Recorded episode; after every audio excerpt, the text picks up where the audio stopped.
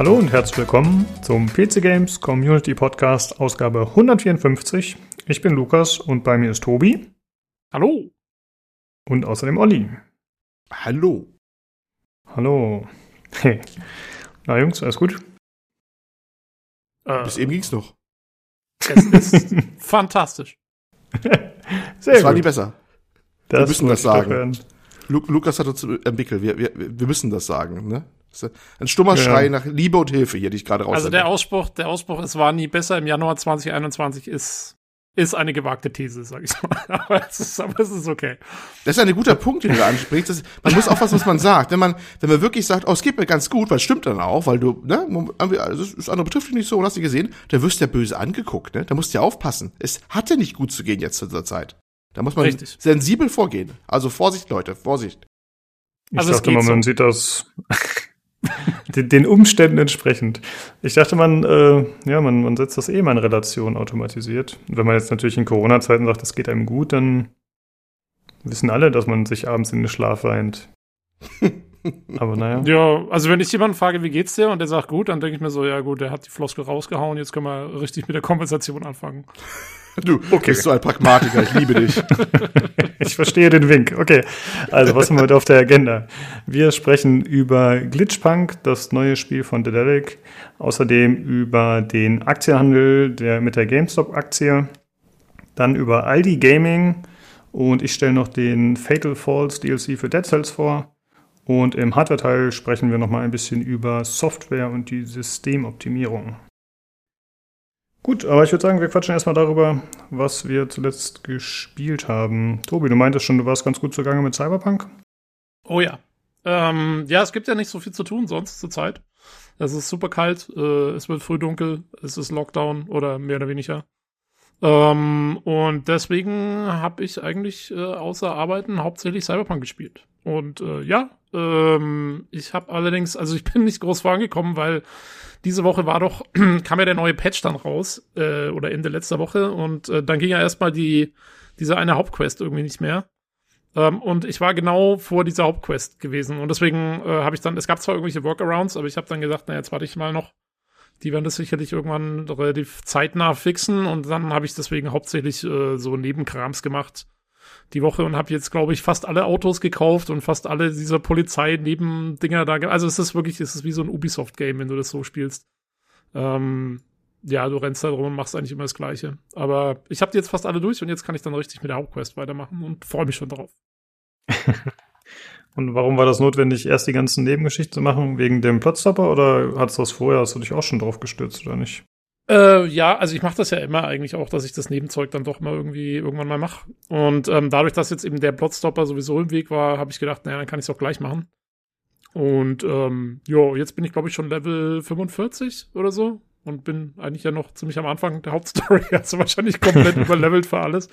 Ähm, aber ist auch okay, dann kann man da einfach mal durchmarschieren. Das passt schon. Aber ich bin, ja, ja, äh, das wollte ich nicht letztes Mal noch sagen und hab's dann aber vergessen. Ähm, und zwar, weil ich habe doch, glaube ich, in unserem Ersteindruck-Podcast zu Cyberpunk äh, habe ich ja damals gemeint, dass ähm, das Schleichen nicht so gut funktioniert. Mhm. Und äh, das muss ich wieder etwas zurücknehmen, weil ich finde, gerade so in der Mitte vom Spiel, dann, wenn man so ein paar Skills hat und wenn man mal so kapiert hat, wie man es machen muss und so, äh, funktioniert das Schleichen eigentlich schon sehr, sehr gut. Also äh, das, man kommt eigentlich, wenn man sich einigermaßen gut anstellt, dann doch locker durch sehr viele Gegner äh, Trupps da, die man so, mit denen man so zu tun hat, durch. Und es macht auch voll viel Spaß. Und dann irgendwann wird man allerdings zu mächtig. Ähm, und äh, dann passiert das, glaube ich, was auch der Jan gesagt hat, als ihr den, den Spoilercast dann gemacht habt oder den richtigen Podcast, ist, dass man dann so Cyberimplantate hat, die es einem wirklich erlauben, äh, quasi alles zu hacken und irgendwie, also man ist komplett übermächtig und, und kann da eigentlich äh, mehr oder weniger ja, mit zwei Klicks irgendwie ganze, also jeden Gegner irgendwie platt machen und so. Und äh, dann ist es halt schon fast wieder ein bisschen langweilig. Dann muss man sich so ein bisschen dazu zwingen, halt wieder anders zu spielen, weil äh, dann macht es irgendwann auch keinen Spaß mehr. Aber äh, ja, also das Schleichen an sich, äh, zumindest ähm, mit dem so mittleren Level, äh, funktioniert eigentlich doch ziemlich gut, muss man sagen. Hm. Okay. Das ist tatsächlich das erste Mal, dass ich das höre. Ich dachte immer, Schleichen wäre eine Katastrophe. Nee, also ähm, wenn man sich mal eingewöhnt hat, geht's, geht's echt ganz gut. Ja. Hast du jo. sonst noch irgendwas gespielt? Nee. keine, keine Zeit gehabt. Ja, okay. Ähm, ja, dann mache ich doch kurz weiter. Ich habe natürlich äh, Dead Cells gespielt, den Fatal Falls DLC, aber dazu erzähle ich später mehr. Und außerdem ist irgendwie letzte Woche oder so erschienen Celeste 2, Lanis Track. Äh, ja, Celeste kennen wahrscheinlich einige. Das ist ja dieser recht schwere Pixel-Plattformer. Und da wurde ja, mehr oder weniger als Spaßprojekt zum Jubiläum wurde innerhalb von drei Tagen ein Pico 8 Plattformer gebaut. Und äh, Olli hat netterweise schon aufgeschrieben, hier Pico 8 ist eine virtuelle Fantasy-Game-Konsole, also eine Virtual Machine sozusagen im Browser. Und äh, ja, das ist dann auch dementsprechend so ein kleines Bild. Ich denke mal, daher kommt wahrscheinlich der Name Pico 8. Und äh, dann kann man da eben dieses 2D-Hüpfspiel spielen. Und ist natürlich lange nicht so umfangreich wie das ursprüngliche Spiel, denke ich. Ähm, aber ist ganz nett, man kann ein bisschen rumspringen. Man hat einen Enterhaken, so einen Greifhaken. Aber ich habe schon äh, nach, weiß ich nicht, fünf Minuten aufgegeben. Olli, du hast es auch gespielt. Wie war es bei dir? Äh, sehr ähnlich, ich habe auch aufgegeben, weil ich mit der Steuerung nicht ganz zurande kam. Es fand ich fand's bockschwer. Und dann muss man so mit X, äh, glaube, irgendwie XC ist schon springen, X ist diesen, diesen äh, Greifhaken oder Enterhaken rausschmeißen, immer so eine horizontale. Manchmal muss man irgendwie die Wände da hoch oder muss er sich jetzt ranziehen und dann springen und ganz ehrlich, mit, mit X und C da nur zu, zu arbeiten und den, den Pfeiltasten, das, das war mir ein bisschen too much. Ähm, war aber ganz, echt ganz, ganz äh, vom Charme her ganz nett. Also für so ist, ist ein kleines Projekt ja nur, ne? Das ist, ich habe mir die Quellcode mal angeguckt von dem Ding auch. Das ist ein ganz kleines Spielchen auch. Das ist, haben sie drei Tage zusammen gehackt oder so, aber dafür, äh, ja, habe ein bisschen an dieses Hymno erinnert, was wir mal äh, besprochen hatten. Ja, das war mhm. ja auch so, so, so mit äh, Retro-Pixel äh, wo das deutlich aufwendiger war, also was aufwendiger, aber umfangreicher war aber ganz nett, ne? Und diese Pico 8 Geschichte, ja, das ist halt so eine Fantasy-Konsole, wie du schon gesagt hast, die eigentlich nur virtuell existiert, die gab's nie wirklich. Ist so ein bisschen in, in, im Style halt der frühen Homecomputer. Also hat auch nur diese Fähigkeit, die ist bewusst beschränkt von ihren Fähigkeiten, ja? Man macht quasi so ein Retro-Programming für eine Maschine, die nie existiert hat, aber die so aus den 80ern kommen könnte. Wenn es aber auch leichter ist, als die damaligen zu programmieren, die man fast ein Assembler nur programmieren konnte, richtig, wenn man Leistung haben wollte. Hier geht das mit Lua, das ist eine Sprache, die ist relativ einfach, Lua wenn auch nicht mehr so verbreitet mittlerweile, aber äh, das geht dann schon. Und ja, in dem Projekt ist das. Aber ganz charmig für so Retro-Dinger, so ein Ding. Ich habe es mir mal angeguckt, aber ehrlich gesagt, nach 10, 15 Minuten habe ich aber auch gesagt, ich bin da zu unbegabt für wahrscheinlich. Das Original das kenne ich auch nicht und dann geht wahrscheinlich der Gag auch ein bisschen verloren. Ja, das so dazu.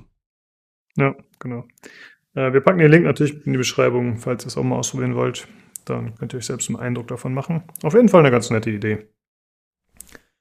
Äh, hast du sonst noch irgendwas gespielt, Olli? Erstmal habe ich was geschaut, nämlich äh, Lower Decks Star Trek. Ah, ja. Ja. Ja. Und? Ähm, ja, hat es noch jemand außer mir geschaut? Ich. Ah, okay, dann ja. ich sag erstmal, was ich davon halte und dann kannst du äh, meine Meinung in Grund und Boden dann äh, machen, okay? Das ist ein guter Deal. So, so machen wir das. das. So machen wir das, so machen wir das. Ähm, Lower Decks ist diese Comedy ähm, Zeichentrickserie, läuft bei uns in Deutschland auf Amazon Prime. Äh, ich glaube bei euch in den USA auf CBS All Access. Richtig. Genau. Und ähm, ja, die haben sich gedacht, man kann den ganzen Star Trek Stuff ja mal eine dieser mh, mm, ja neuen zeitgemäßen ähm, äh, Zeichentrickserien mal machen, wie sie heute heute so auch aussehen äh, vom Look her. Und äh, ja, ich fand sie, ich sag mal so ganz nett ganz nett. Sie, behandelt die Tropes so ein bisschen äh, komödiantisch ab, die typisch für Star Trek sind. So ein paar Sachen so ähm, von allen. Also eins, was mir richtig im, im, Kopf geblieben ist, ist eigentlich eine der letzten Folgen der ersten Staffel. Es gibt bisher nur eine Staffel. Ähm, da wird diese elendlange Kamerafahrt parodiert, die bei Star Trek The Movie ja, ja kennt mhm. jemand vielleicht, diese ewig lange dauert, wo die Enterprise im Dock ist und da wird das ewig zelebriert, das Schiff da von vorne, von unten und von hinten. Und das passiert da auch mit der USS äh, Cerritos, so heißt das Schiff da, um was es da geht bei, in der Serie. Das ist so ein etwas älteres Schiff, so leicht, leicht schrottig, sagt man mal so. Ne? Es ist nicht mehr nicht unbedingt der Stolz der Flotte, sondern äh, ne? passt das zur Komödie auch ein bisschen, sondern eher leicht angegangen, sagen wir so. und da wird ewig diese Kamerafahrt zelebriert da auch und, und einer weint sogar vor Rührung und hast du nicht gesehen. Und äh, ja, also diese ganzen Tropes und, und bestimmte Sachen werden so ein bisschen abgehandelt in der Serie. Äh, handlungstechnisch geht das eigentlich um, um zwei äh, Offiziersanwärter, Ensigns, ne? So, Offiziersanwärter. Primär um zwei, ne, eigentlich bisschen mehr, vier kann man sagen, eigentlich vier ähm, ja, einzelne auflisten werde ich jetzt in der Stelle nicht, wie die alle heißen, aber das ist so typische, typische Bande, sag ich mal so, an, an jungen Leuten der unterschiedlichen Fachrichtungen. Da hast du deinen Halbcyborg, du hast deinen äh, pflichtbewussten äh, Offiziersanwärter, du hast deine etwas rebellische äh, junge Dame dabei, was alles dazugehört halt. und dann halt auf ihren Irren und Wirrungen in, im Laufe ihrer Einsätze, die da dann halt dann äh, vorkommen eigentlich im Prinzip. Ähm, wie gesagt, ich fand das alles ganz nett. Aber mir fehlt ein bisschen irgendwie dann doch eine leichte Tiefe von den Charakteren her. Auch da hätte man so ein bisschen ja, ein bisschen tiefer reingehen können und ich fand es ein bisschen zu flach. Ein bisschen über äh, nett ist, ist es bei mir nicht rausgekommen. Das war so mein Eindruck. Und mehr ist eigentlich gar nicht zu sagen. Man kann es ziemlich schnell durchschauen. Das sind äh, zehn Episoden, glaube ich, in circa 30 Minuten jede Folge. Also das, das kann man mal schauen. Und ja, ne, nett, sag ich mal so. Und ja, geht so. Also, ja. mal sehen. Ja, ich bin, ich bin da ja mit sehr niedrigen Erwartungen reingegangen, weil ich mit so Cartoon-Zeugs eigentlich sonst nicht so viel anfangen kann. Ähm, und äh, ich dachte mir schon, oh Gott, was soll das jetzt hier? Ich bin ja ziemlicher äh, Star Trek-Fan und ähm, ich dachte, was machen die mit meinem Star Trek jetzt? Ähm, und ich war absolut positiv überrascht, muss ich sagen, von, von der Serie, weil ähm, du hast schon recht, also es ist jetzt nicht immer so, dass du die ganze Zeit brüllend vom Fernseher sitzt. Aber ich fand es schon, es waren sehr viele gute Gags dabei und, und, und eben gerade sehr viel Star Trek Insider Zeug. Also, ähm, wie du sagst, hier diese lange Kamerafahrt oder keine Ahnung, es sind in jeder Folge sind wirklich viele Sachen dabei, wo du ähm, äh, wo du als als äh, Star Trek Fan auch der älteren Star Trek Sachen wirklich sehr viel wiedererkennst und ähm, das spielt ja äh, glaube ich so fünf bis zehn Jahre nach äh, The Next Generation ähm, also zwischen Next Generation und, und der neuen PK-Serie. Und, ähm, und ich finde gerade, also ich, ich bin ja eigentlich Next Generation Fan und, und gerade äh, für die ist da sehr, sehr viel dabei. Und es führt so ein bisschen den Stil äh, von Next Generation und so fort äh, in, in lustiger Weise. Und ja, also mir hat es wesentlich besser gefallen, als ich gedacht habe, ursprünglich. Deswegen, ähm, ich habe die sehr positiv aufgenommen, die Serie, muss ich sagen. Ja, ich würde zweit, ich würde die zweite Staffel auf, auf alle Fälle auch gucken. Ich fand es halt nicht groundbreaking, aber kann auch sagen solide, wenn ich es positiver ausdrücken würde. Ja, ja, ja, auf jeden Fall. Ähm, also als, als Comedy-Serie für Star Trek, was ja erstmal eine ziemliche Hausnummer ist irgendwie, äh, wenn du sagst, hier, wir machen jetzt eine Comedy-Serie in Star Trek, dann das kannst du auf sehr viele Arten verhunzen, glaube ich auch. Und das haben sie nicht gemacht. Und das ist eigentlich schon mal was wert. Also. Ja, aber vielleicht jo. sollte man auf unsere Meinung auch nichts geben, weil wir fanden ja auch Picard gut. Und da würden wir bei ein, vielen Leuten anecken. Du weißt ja, ne? Ja, aber es ist sehr anders als PK, muss man sagen. Also die haben jetzt nicht so viel miteinander zu tun, die beiden Serien. Das muss man echt sagen. Die äh, sind da doch nee, sehr, sehr unterschiedlich, genau. Das ist so Und ich glaub, Prinzip schon, ja. Ich glaube, eine zweite Staffel ist geplant. Also äh, ich glaube, da gibt's nächstes Jahr wieder einen Nachschub. Oh, ja, schön. Okay. Ja, für zwischendurch gucken war es echt, echt ganz witzig. Wie gesagt, vor allem, weil die Tropes halt alles ein bisschen vereimert und ver, verarscht werden, auf gut Deutsch gesagt, auch ein bisschen, ne? Und das ist ja, auch mal Mut, das zu machen, ne? Ich glaube, diese Kamerafahrt, die du hattest, ähm, die du beschrieben hast, die ist ja da, wo sie diesen Holodeck-Film machen, ne? Und dann äh, sind sie irgendwie auf dem Holodeck und machen quasi ihren eigenen Star Trek-Film oder so ungefähr. Und dann auf einmal hat halt auch alles ultra viel Lensflare, so wie bei den J.J. Abrams-Filmen jetzt und so. Ja, stimmt, und, genau. Und lauter, genau. lauter so kleine Seitenhiebe äh, auf sich selbst sind da immer dabei halt. Also äh, ich fand's, ich fand's sehr charmant gemacht, muss ich sagen. Gut. Jo. Das war äh, Lower Decks. Ja, kein, kein einstündiges Special dazu. Ich bin fast etwas enttäuscht. Noch nicht. Äh, noch nicht. Das müssen wir, müssen wir noch den Lukas einen unvorbereiteten Moment erwischen, dann machen wir das mal. Genau. Wie jetzt? Nein, jetzt nicht. Ähm, dann, äh, ja, ich habe noch Death Stranding weitergespielt. Das ist momentan mein Spiel to go. Das ist da, wo ich ja 99% meiner Zeit rein investiere, ist echt noch Death Stranding. Ich mache immer noch weiter, jawohl. Und äh, wollte ich auch nicht gar nicht so viel zu erzählen, nur eins noch, wie unglaublich aktuell Death Stranding in der jetzigen Zeit ist. Das ist mir aufgefallen. Das wollte ich nur vom Herzen loswerden noch. Weil Death Stranding, nochmal zum Hintergrund, das ist ja die Geschichte gewesen, wo man halt die einzelnen Leute da Sachen zustellt, die alle in den Bunkern hausen da draußen in der Ödnis sozusagen, ne, in dieser, in der Dystopie, ne, die, die siehst du in der Regel kaum, die Menschen, die da in den Bunkern hausen, ne, will ich spoilern, aber in der Regel sieht man nur von denen Hologramme. Und äh, das sind auch so Geschichten, das, das ganze Metathema ist ja über Verbindung, Brücken bauen, zwischenmenschlich wie real. Das ist, ist ja, es ist gar nicht so so ähm, unterschwellig gemacht, sondern eigentlich drückt es ja mitten ins Gesicht, dass es darum geht. Dass es also wirklich um, um mehrere Hinsicht um, um Verbindung geht, egal ob physikalischer Natur, wie Lieferungen oder sonst was, auch wirklich, was es bedeutet, bis hin zu emotionalen Brücken. Also ja, es wird ein bisschen schwurbelig. Aber wie verdammt aktuell das ist in Zeiten des Lockdowns. Das glaubt man nicht. Man könnte meinen, das Spiel wäre geschrieben worden für, also unter Eindruck des Lockdowns, weil so viel dabei ist, was total passt auf die jetzige Situation. Und da bin ich jedes Mal verblüfft. Also das ist auch die, auch die Texte, die man liest oder was dann auch von der Story her passiert. Und äh, also so gesehen, das ist ideale Spiel, um sich nochmal tiefer in den Lockdown zurückzuziehen mental. Ganz wunderbar, ich, nicht wahr? ich, ich, wusste ja. schon immer, dass Hideo Kojima eigentlich die Zukunft sehen kann. Der hat das doch. Ich, ich habe echt gedacht gehabt, wenn ich Hideo Kojima, ne, so natürlich so ganz locker, so ähnlich wie bei Cyberpunk, so in seiner in Hotelbar sehe, ne, wo er sein, äh, sein Auftritt hat, sein kleinen, sein, sein Cameo in Cyberpunk. Hast du schon, hast du wahrscheinlich auch getroffen, oder? Mm, nee, wenn habe ich nicht, nicht gekriegt. Nee, ich glaube nicht. Ich habe ihn auch übersehen, glaube ich. Ist kein oh. großer er sitzt in der, Hotel, in der Hotelbar bei der Mission, wo man äh, ähm, mit Jackie, ja, Ach ja. ganz am Anfang ja. sein, ja, und er sitzt das dann ist Hideo Hotelbar. Kojima. Oh, das ist Hideo ja, Kojima, ja, das ah, ist Hideo, okay, okay, original wie er ist. Das und er erzählt da von seinen seine Weisheiten da. Ja, und okay. äh, genau und dann äh, ja und und wenn ich ihn so treffen sollte so ein Hotelbar und äh, und ich kann ich nur sagen ach wissen Sie wie genial eigentlich der Stranding im Kontext der heutigen Zeit ist wie genial er ist dann wird er wahrscheinlich sagen ja ich weiß wahrscheinlich Klar bin ich ein Genie, weil es ist ja auch ein Hideo Kojima Game, äh, Regie von Hideo Kojima mit Produktionsleiter von Hideo Kojima, was dieses Spiel 20 Mal am Anfang übrigens sagt. Ungelogen. Ähm, ist wirklich ja, so, das ist doch, das ist doch bei dem sein Spiel. War das nicht auch bei ähm, äh, diesem letzten Metal Gear Solid Dingens, wo irgendwie nach jedem Kapitel dann so Credits laufen und so? Und irgendwie drin steht, wer für welches Kapitel immer dann schon verantwortlich ist. Und war in dem Spiel laufen ungefähr 20 Mal Credits. Habe ich gehört. Also ich habe es nie selber gesehen, aber äh, das ist das, was die Leute erzählen. Da ist es nicht, aber du hast am Anfang so einen, so einen, ich weiß nicht, wie lange das geht, aber ist das Intro erstreckt sich über längere Zeit, wo du es gar nicht merkst, dass du noch Intro bist. Das ist schon ein Spiel eigentlich, aber es ist eigentlich nur Intro. Und da blenden dann immer die Credits ein am Anfang. Und da kommt auch gefühlt, also x-mal Hideo Kojima, Hideo Kojima, Hideo Kojima. Aber äh, ja, ist schon, er hat's getroffen irgendwie. Und äh, ja, deswegen war ich da ein bisschen beeindruckt durchaus, wie, wie, wie gut das da reinpasst in der heutigen Zeit, ne?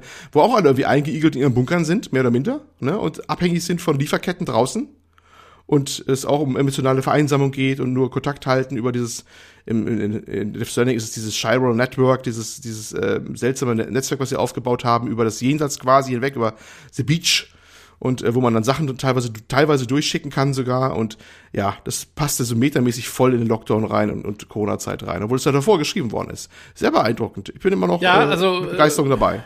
Wobei ich sagen muss, mein, mein Pizzalieferant hatte jetzt noch kein äh, Baby in der Glaskugel umgeschnallt. Also das, äh, so, so weit sind wir da noch nicht.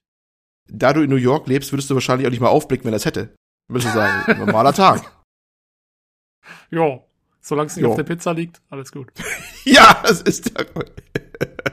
Das war der Kommentar des Tages. Ähm, Baby auf Pizza. Folgenname gefunden.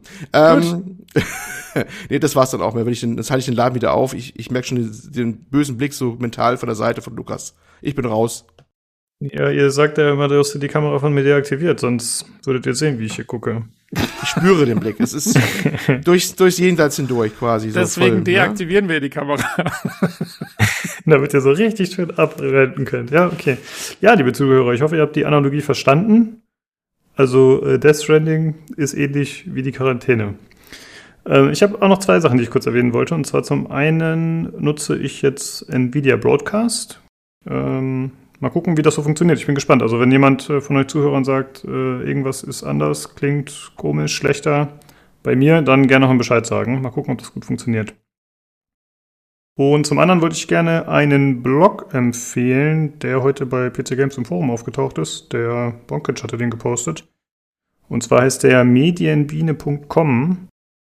Das ist ein Blog von Yannick Gänger, der ist wohl ehemaliger GameStar-Redakteur und er schreibt da so ein bisschen, ja, eher so Spiele, Medien, kritische Sachen. Ziemlich lange Texte, äh, ziemlich viel mit Zitaten und so. Also ich habe mich durch so ein paar durchgeklickt, nicht so wirklich komplett gelesen. Äh, aber kann man auf jeden Fall mal einen Blick riskieren. Mal gucken, ich äh, werde da noch ein bisschen lesen, mal schauen, äh, ob man dann nächste Woche differenzierter was dazu sagen kann. Jo, das war's, was ich noch erwähnen wollte. Dann würde ich sagen, können wir jetzt zu. Nee, bevor wir zum Hörerfeedback kommen, noch kurz die aktuelle Verlosung. Beziehungsweise die Chance auf eine Verlosung, denn das ist diesmal ein bisschen komisch. Ähm, ich habe für meine Grafikkarte die Möglichkeit, äh, Call of Duty Black Ops Cold War einzulösen, den Battle.net-Code. Aber ich habe das Spiel schon und deswegen hatte ich die Idee, versuchen wir einfach das an einen der Hörer weiterzugeben. Aber der Kniff an der Sache ist, oder das Problem, dann müsstet ihr mir erlauben, mich einmal bei euch einzuloggen im Battlenet-Account, damit das Ganze verknüpft werden kann. Und da das alles ein bisschen unklar ist, ob das funktioniert, ja, nein, vielleicht, ist es nur die Chance auf äh, das Spiel. Und die Verlosung für die Chance läuft noch bis zum 12.02. diesen Jahres. Klingt überhaupt nicht shady. Ja. Du die Login-Daten von unseren Hörern und vielleicht wirst du noch sagen, gegen einen geringen Beitrag habt ihr die Chance, bei uns teilzunehmen an dieser Verlosung, richtig? Das kommt, auch, das, genau. das, kommt jetzt noch hinterher, dass du da was Geld vergeben darfst.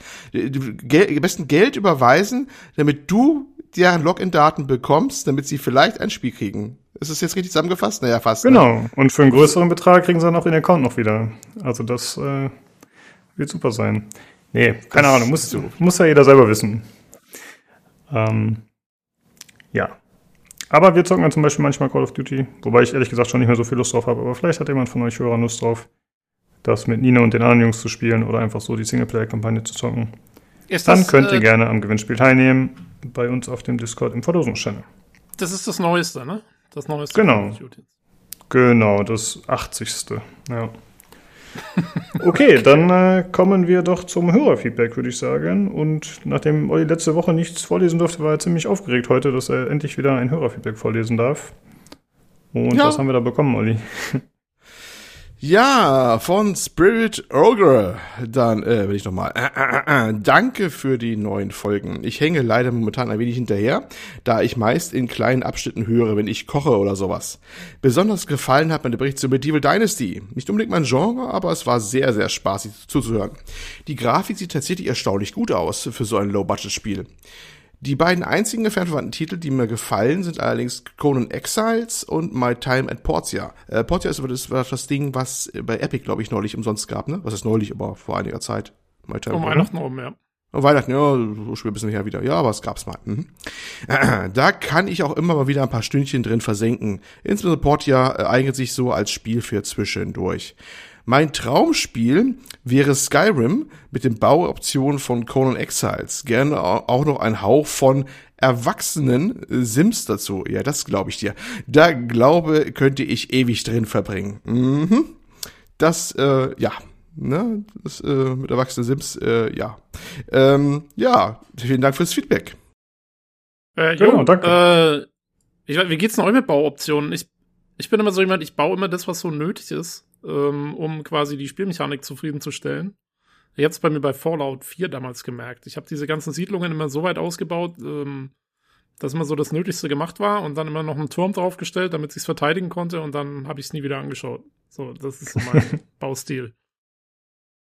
Hm, ich finde es tatsächlich eigentlich super cool, aber mir geht es dann oft ähnlich wie dir, dass es dann ein bisschen an der Faulheit oder mangelnden Kreativität scheitert.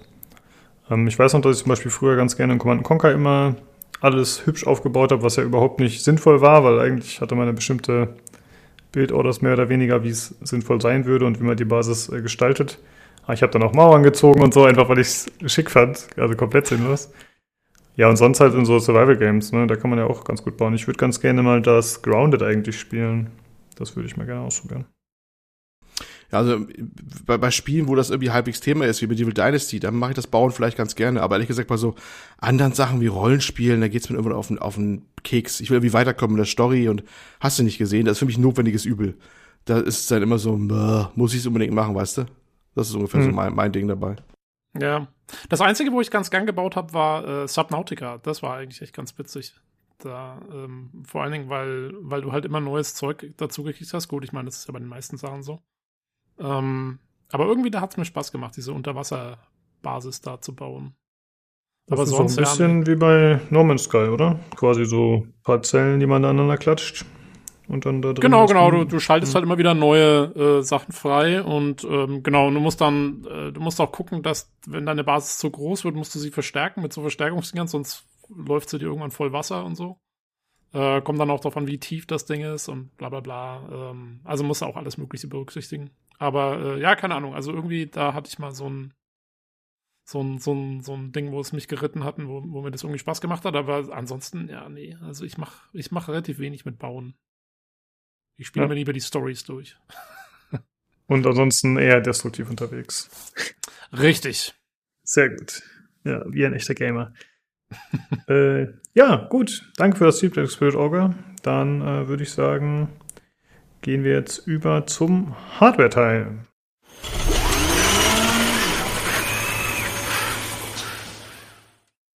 So, da bin ich wieder und bei mir ist einmal der Nino. Servus. Und zum anderen der Jan. Hallöchen. Hallo.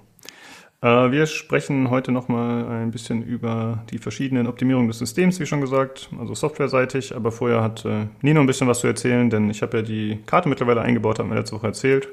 Und ich konnte dir endlich deine Grafikkarte wiederschicken. Hervorragend. Und äh, was ich eigentlich erzählen wollte, war, ähm, relativ einfach. Die Lüfter haben ja vollständig überdreht und ich war schon, also die Spezifikation sagt, glaube ich, 3600 Umdrehungen maximal.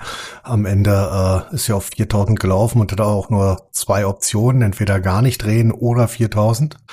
Ähm, äh, ich habe es dann halt nochmal auseinandergebaut, repasted und äh, nach sehr langem Suchen, weil ich auf äh, Tech Power Up kein äh, BIOS für exakt meine Grafikkarte gefunden habe, ähm, eine von einer wie die meisten wie BIOS, die man so findet, ähm, die ein bisschen spezieller sind, auf einer russischen Seite gefunden und äh, habe äh, ein neues BIOS drauf geflasht und äh, seitdem läuft sie nach dem Zusammenbau wieder innerhalb der Spezifikation und darüber freue ich mich sehr, weil äh, damit kann ich dann endlich äh, meiner Frau die 1080 Ti gegen eine 2080 Ti austauschen, äh, wobei ich da halt schon nach 3060ern geguckt hatte und so, aber die 2080 äh, Ti macht sich hervorragend in dem wunderschönen weißen Bild. Hm. Das ist übrigens ein roter Faden, der sich quasi durch die Hardware-Welt zieht, dass immer, wenn es besonders obskur oder alt und eine Kombination aus beiden gibt, dann findet man sein Heil in Russland. Also, das ist so korrekt. Also ich habe zum Beispiel eine Soundkarte, die habe ich in meinem Wohnzimmer-PC, das ist so, weiß nicht, von 2008 eine Asus Xona DX2 oder so, das äh, PCI Express-Karte, aber da gab es halt einfach keine Treiber für. Und dann hat irgend so ein Russe die halt zusammengehauen, also halt äh, irgendwelche Unify, irgendwie heißen die, glaube ich. Und die mhm. sind auch wesentlich stabiler als die, die aus, also die halt von Asus kamen. Und die laufen da einfach seit Jahren durch. Das ist fantastisch. Das kann ich ja, kann ich tatsächlich nur so bestätigen, diese ganzen äh, alten Xeon-Geschichten, die ich nebenbei zu meiner äh, persönlichen Belustigung mache. Äh, die ganzen äh, BIOS-Board-Updates äh, für chinesische CL602 Chipsätze, die als X99 oder X79 verkauft werden, die gibt's nur im wundervollen Russland. Sehr helfen, äh, sehr hilfreich dabei ist äh, Kenntnisse, grundsätzliche Kenntnisse der kyrillischen Schrift. Äh, man muss aber nicht alles lesen können, aber trotzdem, es hilft tatsächlich. Ja gut, da kannst du ja zumindest ein bisschen lesen, oder? Oder verstehen. Ja, also ich kann zumindest das russische Wort für Chipset erkennen und solche Sachen. Das ist schon in Ordnung. Das ist das, das ist das Ergebnis von neun Jahren Russisch in der Schule. Hervorragend. Ja, sehr gut. Man nimmt die wichtigen Sachen mit, den Rest lässt man liegen. Ist so okay. Ja. Äh, gut, gibt's äh, sonst noch was zu berichten aus der Hardware-Welt bei dir? Ähm, bei mir nicht wirklich aktuell. Das äh, äh, Hauptcontributor heute ist ja wieder Jan. Ähm, deswegen lehne ich mich entspannt äh, zurück und äh, bin der Backseat-Podcaster. Perfekt. Dann äh, kannst du jetzt auch gerne übernehmen, Jan. Ah, na gut. Also wir hatten, also wir hatten ja beim letzten Mal zur Erinnerung, in der letzten Folge ging es dann um Virenscanner und Backups, und hast du nicht gesehen, haben wir ja quasi dann Pause gemacht, weil das äh, dann ein bisschen zu lang wurde. Und jetzt haben wir quasi so den nächsten Themenblock und ich sag mal, wenn man Windows neu installiert hat, was man dann macht. Also es gibt ja mittlerweile die Funktionalität, dass auch Windows-Einstellungen bei einem Microsoft-Account dann quasi mitspeichert, aber wenn man jetzt quasi es einfach nur im Lokalen hat, dann kann man zumindest mal gucken, ähm, dass man so ein paar Dinge einfach äh, an- oder ausschaltet. Da gibt's auch von allen möglichen YouTubern irgendwelche äh, weiß nicht, Tipps, was man äh, nach der Windows-Installation macht oder so. Ich kann man machen. Meistens braucht man es nicht, was ich eigentlich persönlich immer ganz gerne mache. Ich gucke halt nochmal nach, ob in den Mauseinstellungen nicht die Zeigerbeschleunigung aktiviert ist, dass da der Haken raus ist.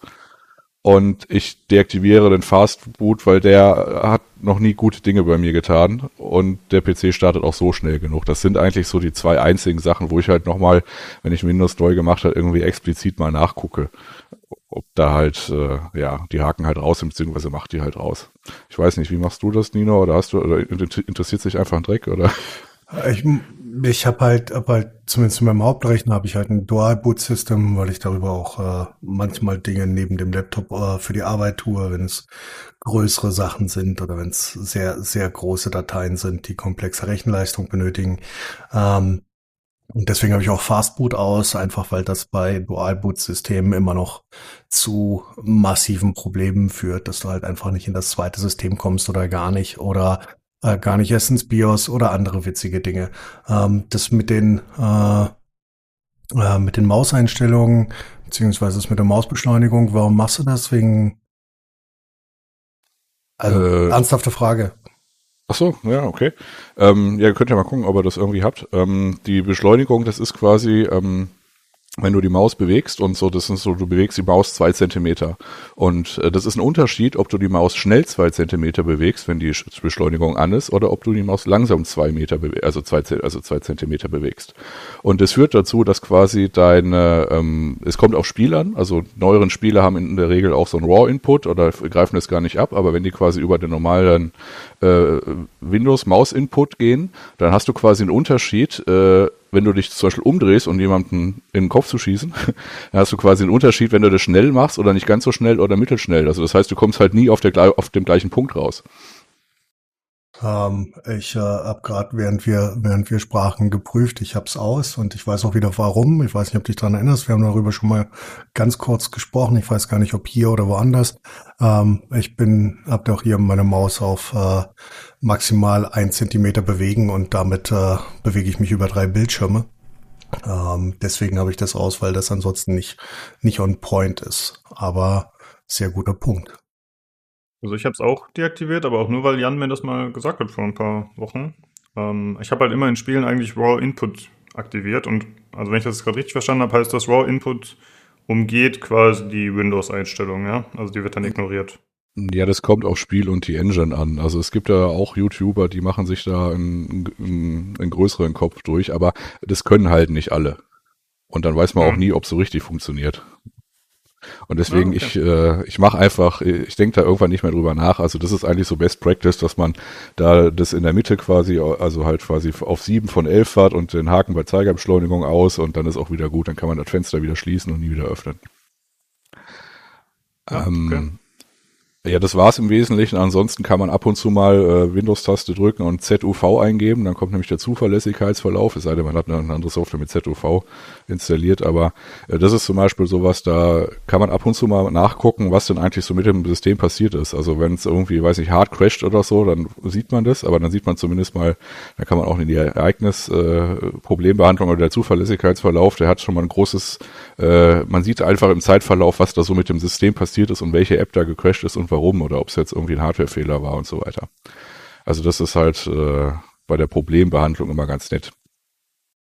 Es ist auch interessant, wie viele Leute dann erstmal sehen, dass sie überhaupt Probleme haben, die ja immer dachten, ihr System läuft 100%ig und perfekt.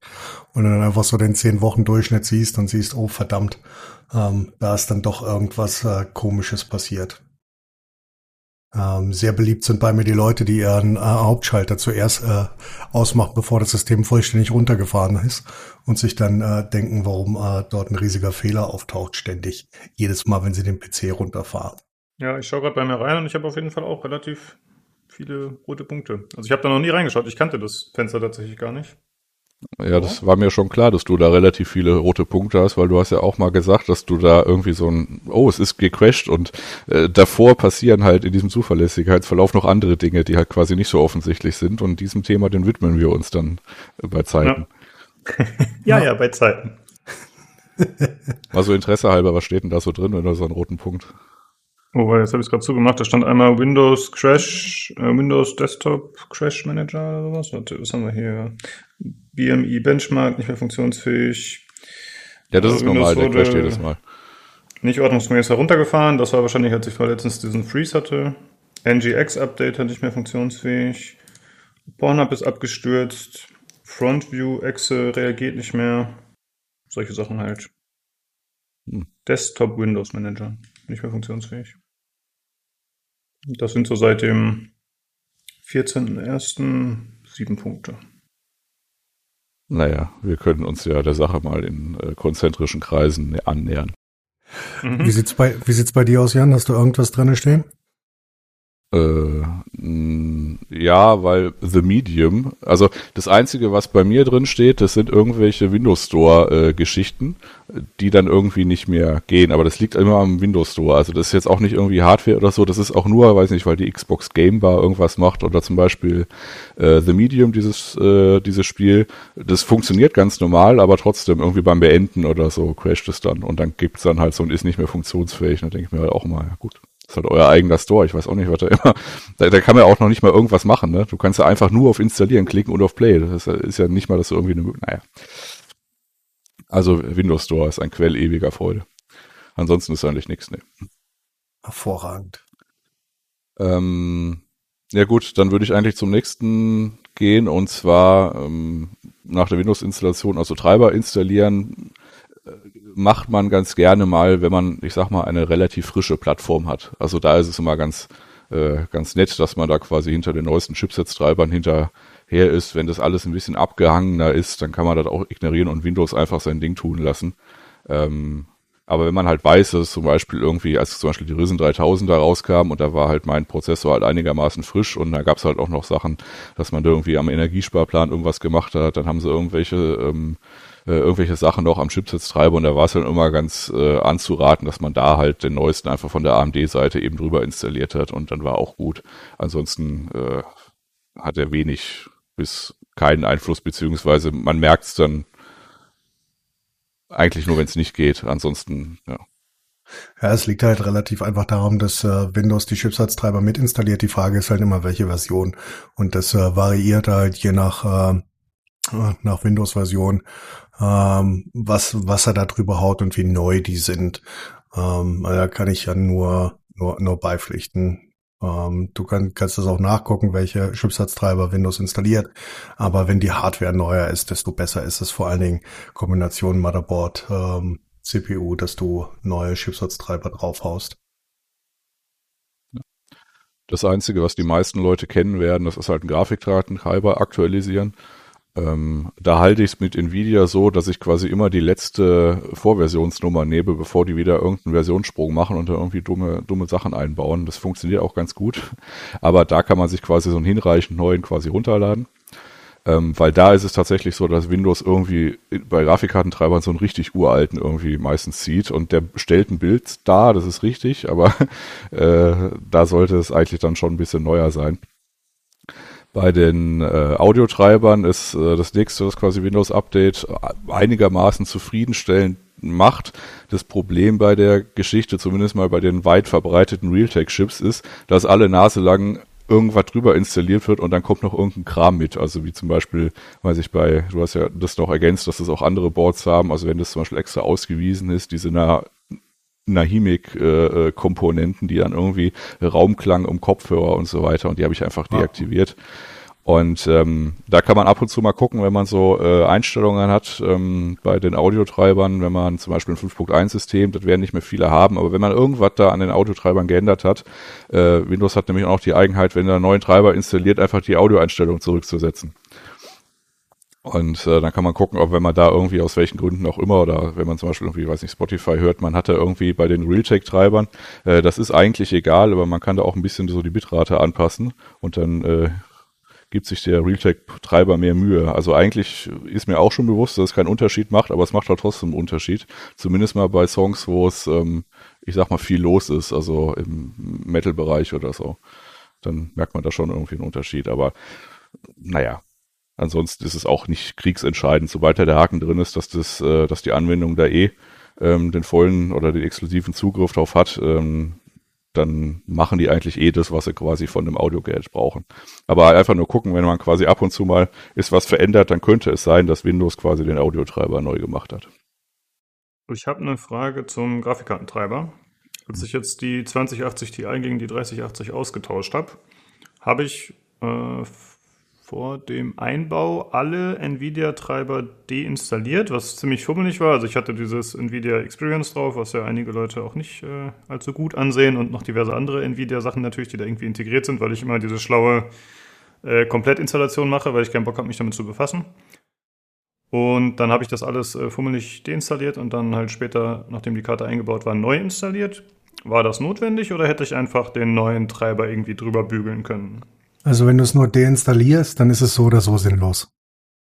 Ähm, okay. Das bringt dann nämlich relativ wenig, weil du, um das sehr einfach zu erklären, die Grafikkartentreiber sind so tief äh, baked into your system, dass du die nicht einfach so deinstallieren kannst. Das nützt halt relativ wenig. Wenn, dann musst du die äh, mit DDU, Display Driver, Uninstaller ähm, im äh, abgesicherten Modus runternehmen. Also das ist dann wieder ähm, oder dass äh, Windows halt auf äh, den, wie heißt das Ding mittlerweile, Genuine Display Driver ähm, zurückgreift. Ähm, das ist die einzige Möglichkeit, das wirklich vollständig zu entfernen und nicht mal das klappt immer zu 100 Prozent. Sagen wir aber locker zu 99,8. Ähm, wenn du eine Nvidia-Karte tauscht gegen eine Nvidia-Karte, ist es eigentlich unnötig. Weil die okay. Treiber, die Treiber sind im, im Grundsatz die gleichen und greifen nur auf andere Architekturen zu. Äh, das ist, das ist relativ bums. Gut, es wäre wär halt, wär halt trotzdem, du kannst, du kannst dann locker den neuesten Treiber drüber installieren oder nochmal installieren. Da sollte es, sollte es keine Probleme geben. Sollte, meine ich, weil es in, ja, 999 von 1000 Fällen nicht zu Problemen führt. Jo, okay. Ja, ansonsten kann man den auch in Ruhe lassen. Also wenn man, also ein Geschenk der Neuzeit ist ja sozusagen, dass der Grafikkartentreiber mal irgendwann von Microsoft äh, aus dem, äh, aus dem Core des Betriebssystems, nenne ich es jetzt mal, geschmissen wurde. Und das führt dazu, dass der tatsächlich wiederhergestellt werden kann. Das war zu anderen Windows-Zeiten, so 98, ich weiß gar nicht, wann sie es irgendwann gemacht haben, XP oder so. Sobald der Gra Grafikkartentreiber, der einigermaßen häufig crasht, der hatte auch immer das komplette System mitgenommen. Und äh, das ist ja dann durchaus mal ein Zustand, äh, der besser ist heute. Wenn das quasi häufiger vorkommt, weil das irgendwie ein Overclock nicht stabil ist oder irgendwie, weiß nicht, der VRAM irgendwie zu, ja, gut, ist auch Overclock, aber wenn der dann, ich hatte auch mal Karten, dann äh, musste man dann nach einer Zeit dann irgendwie mal 50 Megahertz auf dem Videospeicher irgendwie runter machen mit so einem Tool. Und dann lief's wieder. Aber wenn einem einigermaßen häufig der Grafikkartentreiber getrasht, äh, gecrashed ist, dann wäre es halt mal irgendwann an der Zeit tatsächlich mal das große Schwert auszupacken und tatsächlich das einfach mal quasi im, halt mit dem DDU und dann halt nochmal komplett frisch drüber. Weil irgendwann ist halt auch irgendeine Datei korrumpiert, wenn die halt irgendwie ständig irgendwas abbekommt. Hm, okay. Ja. Oder zum Beispiel, wenn man irgendwie Arbeitsspeicher Overclocking macht, wenn man da in dieses Rabbit Hole absteigen will und dann äh, crasht Windows einfach. Wenn man damit fertig ist, kann man Windows auch direkt neu installieren. Also das ist dann einfach hoffnungslos, wenn man das zu oft gemacht hat. Ähm, wenn wir gerade ja. bei dem Treiber sind, äh, da vielleicht noch so Sachen. Ich habe dir ja quasi ähm, gesagt, okay, also man kann auf Treiberlevel kann man einen Limiter machen und dann kann das äh, Limit, das FPS-Limit kann man so einstellen, dass man unterhalb seiner G-Sync oder FreeSync-Frequenz bleibt, also halt damit es halt nicht aus dem nach oben hin rausfällt. Äh, das ist in deinem Fall bei den 144 Hertz Monitors irgendwie so 140 ist dann so ein Safe Guess, weil da noch ein bisschen Limit mit, also weil da noch ein bisschen äh, Spiel äh, dabei ist. Und äh, ich persönlich habe ansonsten bei den Treiber-Settings nichts gemacht, weil das teilweise auch Spiele-Settings überschreibt. Und dann freuen sich die Leute, dass sie irgendwie in obskuren Treiber-Settings was äh, eingestellt haben, damit es irgendwie schneller läuft. Aber sie haben eigentlich nichts anderes gemacht als Settings runtergedreht und dann sieht's halt schlechter aus. Und das Einzige, was ich da halt noch persönlich habe, das ist, ich habe halt bei, äh, also den, in dem, auf der Treiberebene den Override, das quasi V-Sync aus ist, weil ich ja den Limiter anhabe. Das heißt, ich brauche brauch's eh nicht. Man kann es auch anlassen. Ich hab's aus, weil ich teilweise öfter ein paar ältere Spiele spiele und die manchmal ein Problem haben mit der V-Sync-Implementation. Also das ist dann halt einfach, als wenn man irgendwie so durch, äh, durch Joghurt fährt mit der Maus und so. Und ich hatte da deutlich weniger Probleme, wenn ich es einfach auf Treiberlevel ausgestaltet hatte. Und ich hatte bis auf, ich glaube, eins hatte ich mal, auch noch nie irgendwie ein, ein Bild zerreißen, weil halt G-Sync einigermaßen funktioniert hat. Ich habe aber auch einen G-Sync-Monitor mit einem Modul dran.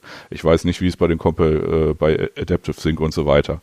Also von daher ist halt eine Stichprobe von eins. Aber da kann man auch ein bisschen forschen und da gibt's auch genug YouTuber oder äh, Artikel, die dann quasi einem so, oder Blurbusters, die einen so die Treiber-Settings irgendwie vorbeten.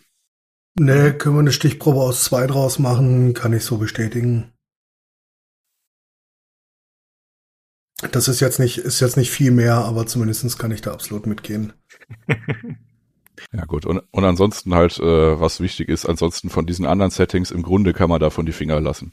Also man kann da jetzt auch, äh, also zum Beispiel, weiß nicht, was, äh, was hat denn der Vanity, äh, fällt mir da gerade hier noch ein, hier mit, ähm, hier mit Reflex oder so. Äh, das ist eher so die Kategorie, wenn man Fortnite auf dem 4K-Monitor mit Raytracing spielt und 60 äh, Bilder pro Sekunde hat. Wenn man dann Reflex aktiviert, dann hat man tatsächlich einen besseren Input-Lag. Aber wenn man irgendwie so mit um die, weiß nicht, 100 bis 140 Bildern spielt, ist es halt gerade auch egal also da macht es dann auch keinen Unterschied, ob man das jetzt anhat oder aus oder auf Ultimate oder das ist halt einfach wurscht, weil einfach die Bildwiederholrate so groß ist, dass man eh kaum Input-Lag hat. Äh, was ist nochmal genau Reflex? Weil ich glaube, das ist ein relativ neues Feature, das dürfte vielen noch nicht so bekannt sein wie jetzt G-Sync oder so. Äh, ja, das ist ein Feature in der, auf der Treiberebene von äh, Nvidia. Ich weiß gar nicht, ob AMD jetzt auch ein Derivat davon hat oder wie das da heißt, aber ähm, nicht, nicht, nicht im Konkreten könnte ich mich dran erinnern, aber wenn nicht, dann arbeiten sie auf jeden Fall an, an was ähnlichem. Ja. Also es soll ähm, eine, zu einer Reduzierung des Input-Lags führen, ja? Über irgendwie eine direktere Verbindung oder so, habe ich das richtig im Kopf?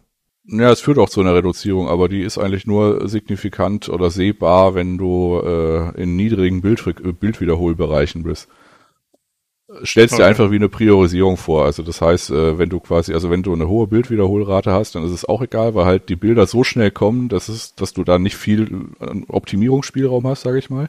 Wenn du aber eine niedrige Bildfrequenz hast, irgendwie so 50, 60 oder so, äh, dann führt das dazu, dass du quasi, ähm, wie gesagt, stellst dir wie eine Priorisierung vor und äh, dann hast du quasi einen geringeren Input-Lag, wenn du halt irgendwie mit der Maus irgendwie auf Feuern drückst oder so.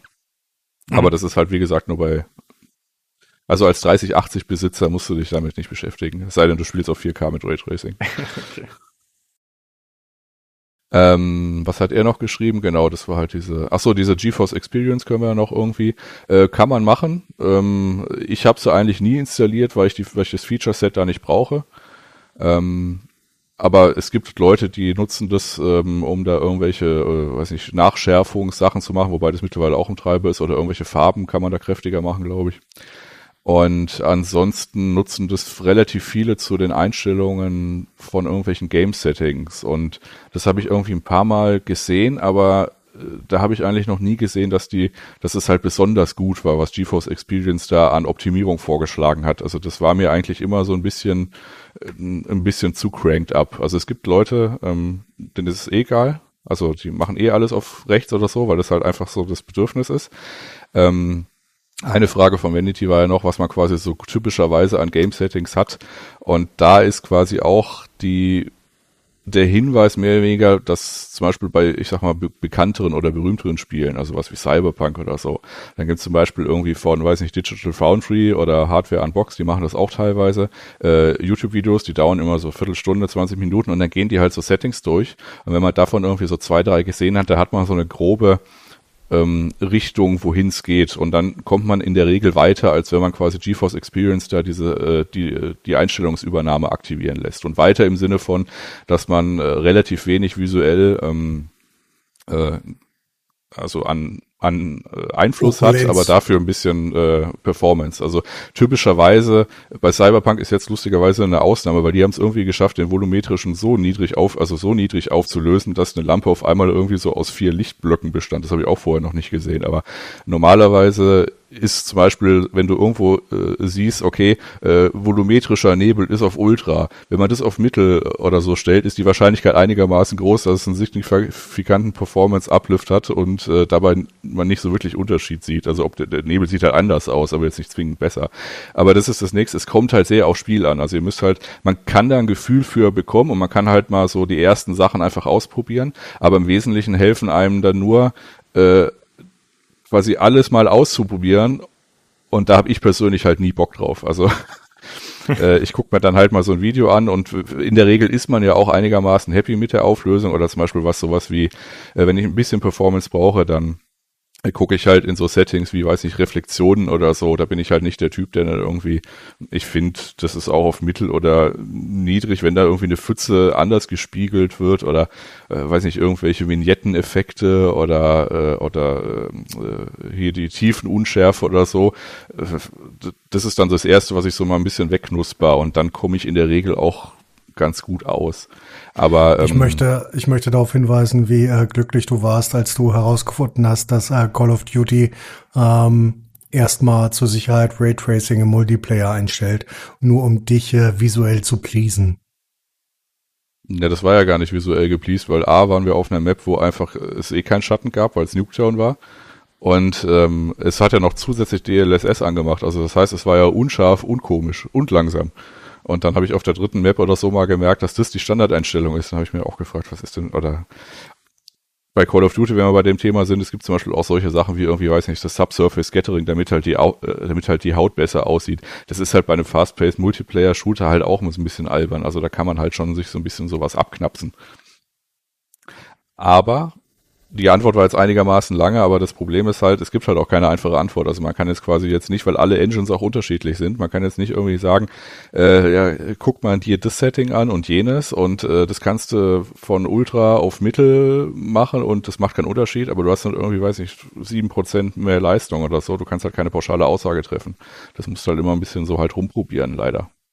Mhm.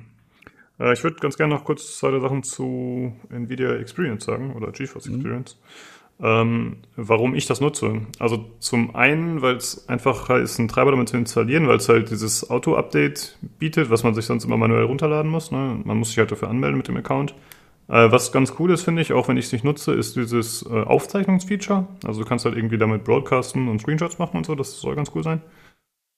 Und was ich gut finde bei diesen äh, Einstellungsgeschichten zu den Grafikoptionen, auch wenn die einem vielleicht komische Vorschläge machen, soweit ich weiß, ist das immer so, dass die einem äh, quasi visuell darstellen, was die Änderung, die man vornimmt, bringt. Also das ist halt ein Screenshot von, sagen wir, Cyberpunk. Und dann siehst du, okay, wenn ich jetzt hier einen Regler schiebe, dann sieht das optisch zumindest auf dem Screenshot so, so, so aus. Das fand ich ganz cool. Ist das bei, also das gibt's auch als, äh, als Internetseitenversion quasi, äh, wo mhm. das bei Nvidia teilweise ist. Äh, ist ja. das was, was quasi auch bei den, ist das jetzt bei allen Spielen oder nur bei den großen? Ah, das weiß ich jetzt ehrlich gesagt nicht. Ich bin davon ausgegangen, dass das bei allen ist, aber es kann natürlich sein, dass das je nach Spiel variiert. Also bei Cyberpunk kann man sich ja mal Mühe machen, hätte ich jetzt gesagt. Aber wenn halt irgendwie so, weiß ich, äh, irgend so ein Double A irgendwas Spiel halt kommt, dann würde ich wahrscheinlich jetzt, aber wie gesagt, ich weiß nicht, aber. Jo, ich kann ja mal, du das nächste Thema noch anschneidest, das, machst du, ja, ein Thema können wir noch reinpacken, oder? Sieht so aus, als müssen wir einen Dreiteiler draus machen insgesamt. Aber ich würde sagen, eins geht noch, oder? Ja, eins kriegen wir noch rein. Genau. Ja, dann suchst du es aus. Ja, mach doch entsprechend deiner Liste hier einfach weiter, würde ich sagen. Ähm, also im Wesentlichen nützliche Software, also das, den anderen Kram da unten würde ich jetzt mal ausblenden, aber ähm, um halt mal zu gucken, was man so oder was der PC halt so macht, also ähm, die Retrospektive haben wir jetzt ein bisschen abgearbeitet, also sprich die ähm, äh, Zuverlässigkeitsverlauf, Ereignisanzeige, dass man halt da mal guckt, okay, vielleicht habe ich da irgendwie ein Problem und dann kann man von da aus schon mal starten, um da zu lesen, was da halt passiert ist. Äh, das andere, um ein bisschen das live zu machen, gerade was so Temperaturen äh, angeht. Oder auch mal gucken, ob irgendwie, weiß nicht, der Arbeitsspeichertakt oder Infinity Fabric oder so eins zu eins läuft und nicht irgendwas Absurdes gemacht hat, äh, kann man äh, mal auf äh, HW-Info zurückgreifen. Das ist im Wesentlichen so der aktuelle Goldstandard, wenn es darum geht, Sensoren äh, bzw. Äh, Sensorwerte einem anzuzeigen, also die auszulesen und einem anzuzeigen. Ähm, also wie gesagt, HW-Info. Äh, die, in der aktuellen Version kam noch hinzu, dass man bei den aktuellen 3080-Karten sich auch noch die, äh, die Chip-Innentemperatur von den GDR GDDR6X Modulen anzeigen lassen kann und auch jede Menge anderen Kram. Also sprich, weiß nicht, äh, also wenn die Sensoren halt da sind, also sprich irgendwelche Spannungen und halt äh, Temperaturen. Also für das meiste wird wahrscheinlich das Temperatur, also die Temperatursensoren von CPU und Grafikkarte am interessantesten sein, dass man halt irgendwie mal das startet und dann halt mal ein, zwei Stunden spielt und dann mal guckt, was sich da so entwickelt hat. Das Ganze mag auf den ersten Blick ein bisschen unübersichtlich sein, aber man kann sich dort tatsächlich die wichtigen Informationen ähm, anzeigen lassen und es gibt eine Milliarde gefühlte Tutorials, wie man das am besten macht und welche äh, welche Werte die die die relevanten sind, was auch durchaus äh, differiert, je nachdem welche welche Hardware du benutzt. Eines meiner witzigsten Features oder das ich halt vorher nicht kannte ist ähm, auf äh, Xeon-Prozessoren, ähm, je nachdem welche Architektur, aber auf den neueren zeigt dir Hardware-Info den äh, Wert zu TJ Maxx an. Also der, der Bereich, den du noch offen hast, äh, temperaturmäßig, um ähm, bevor der CPU throttelt. Ähm, das fand ich halt zum Beispiel extrem witzig. Du hast da schon einige witzige Features. Ich benutze das äh, beim, beim Falten, beim Falten mit dem OSD. Also im On-Screen-Display auf einem äh, kleinen 5 Zoll Display, damit ich nicht immer den großen Monitor laufen lassen muss, ähm, wo mir dann grundlegende Werte des Systems angezeigt werden. Ja. Ja. Wie gesagt, ist halt, äh, kommt auch mit jeder Hardware eigentlich ganz gut klar, wird ständig weiterentwickelt und das ist so aktueller Goldstandard halt, wenn es darum geht, irgendwelche Sensorwerte auszulesen, um zu gucken, was das, was das System denn so gemacht hat, auch gerade thermisch. Ähm, ja, dann würde ich jetzt noch zwei Themen machen, also beziehungsweise zwei Unterpunkte. Und das eine ist, ähm, äh, ich sag mal, äh, Injections, also sprich, äh, wenn man ein einen Launcher hat und du hast dann den Epic Launcher offen und Origin und äh, Discord hat auch ein Overlay und Steam hat auch ein Overlay, ähm, dann muss das nicht zwangsläufig ein Problem sein. In der Regel passiert nichts. Aber zum Beispiel das Discord Overlay, das hat in den Anfangszeiten äh, bei diversen Spielen zu Problemen gesorgt, dass die einfach gecrashed sind, weil da irgendwie äh, irgendeine Software im Hintergrund dann quasi in diese, ich sag mal, 3D-Malbetrieb des Spiels dann quasi eingegriffen hat, um da quasi noch einen Overhead mit reinzumalen. Ne? Und das, und das kann man auch über den äh, RTSS machen, der ist beim Afterburner dabei und jeder Launcher hat da so sein eigenes äh, Overlay-Süppchen äh, und teilweise, wenn die jetzt nicht extra geblack oder gewitelistet sind, äh, gehen die auch übereinander. Also zum Beispiel, wenn man Cyberpunk in GOG startet, dann kommen immer noch Meldungen von Origin oder Epic rein, zum Beispiel, wenn man das nicht ausgeschaltet hat. Also da wäre eigentlich nur der Hinweis, das kann man auch alles anlassen, aber ich habe zum Beispiel persönlich die Variante, dass ich diese Launcher, dass tatsächlich nur der offen ist, den ich auch benutze. Und dann haben die ihr eigenes Overlay, wenn sie, wenn ich es denn nicht ausgeschaltet habe, aber ich habe zumindest nicht irgendwelche anderen Launcher, die dann irgendwie noch so andere, noch anderen Stress machen im Hintergrund oder auf einmal irgendwie anfangen, was runterzuladen oder sowas. Äh, mir passiert das leider regelmäßig, dass äh, sich Origin bei mir wieder rein sneakt, aus Gründen, die ich nicht kenne, ähm, und mich äh, Jan an einem Stream darauf aufmerksam macht, was für ein äh, Quatsch da unten rechts passiert. Und ich äh, felsenfest behaupte, dass es auf keinen Fall Origin sein kann. Ähm, ja. Aber ja. ansonsten habe ich es aus. Ja, und als, äh, als letzten Punkt vielleicht noch, äh, es gibt aus welchen Gründen auch immer Leute irgendwie da eigentlich hin, da so hinkommen. Aber also es hat auch nachgelassen. Also es war schon mal eine deutlich schlimmere Zeit. Aber solche Windows Tuning Tools oder Rec Cleaner oder Treiber Updater oder sowas, ne, Finger weg. Also das ist äh, quasi der sichere Weg. Ähm, also der mehr oder weniger sichere Weg, äh, sich das irgendwie System, was eh schon nicht rund läuft, weil sonst würde man sich ja wahrscheinlich nicht auf die Suche machen, auch voll uns zu zerschießen.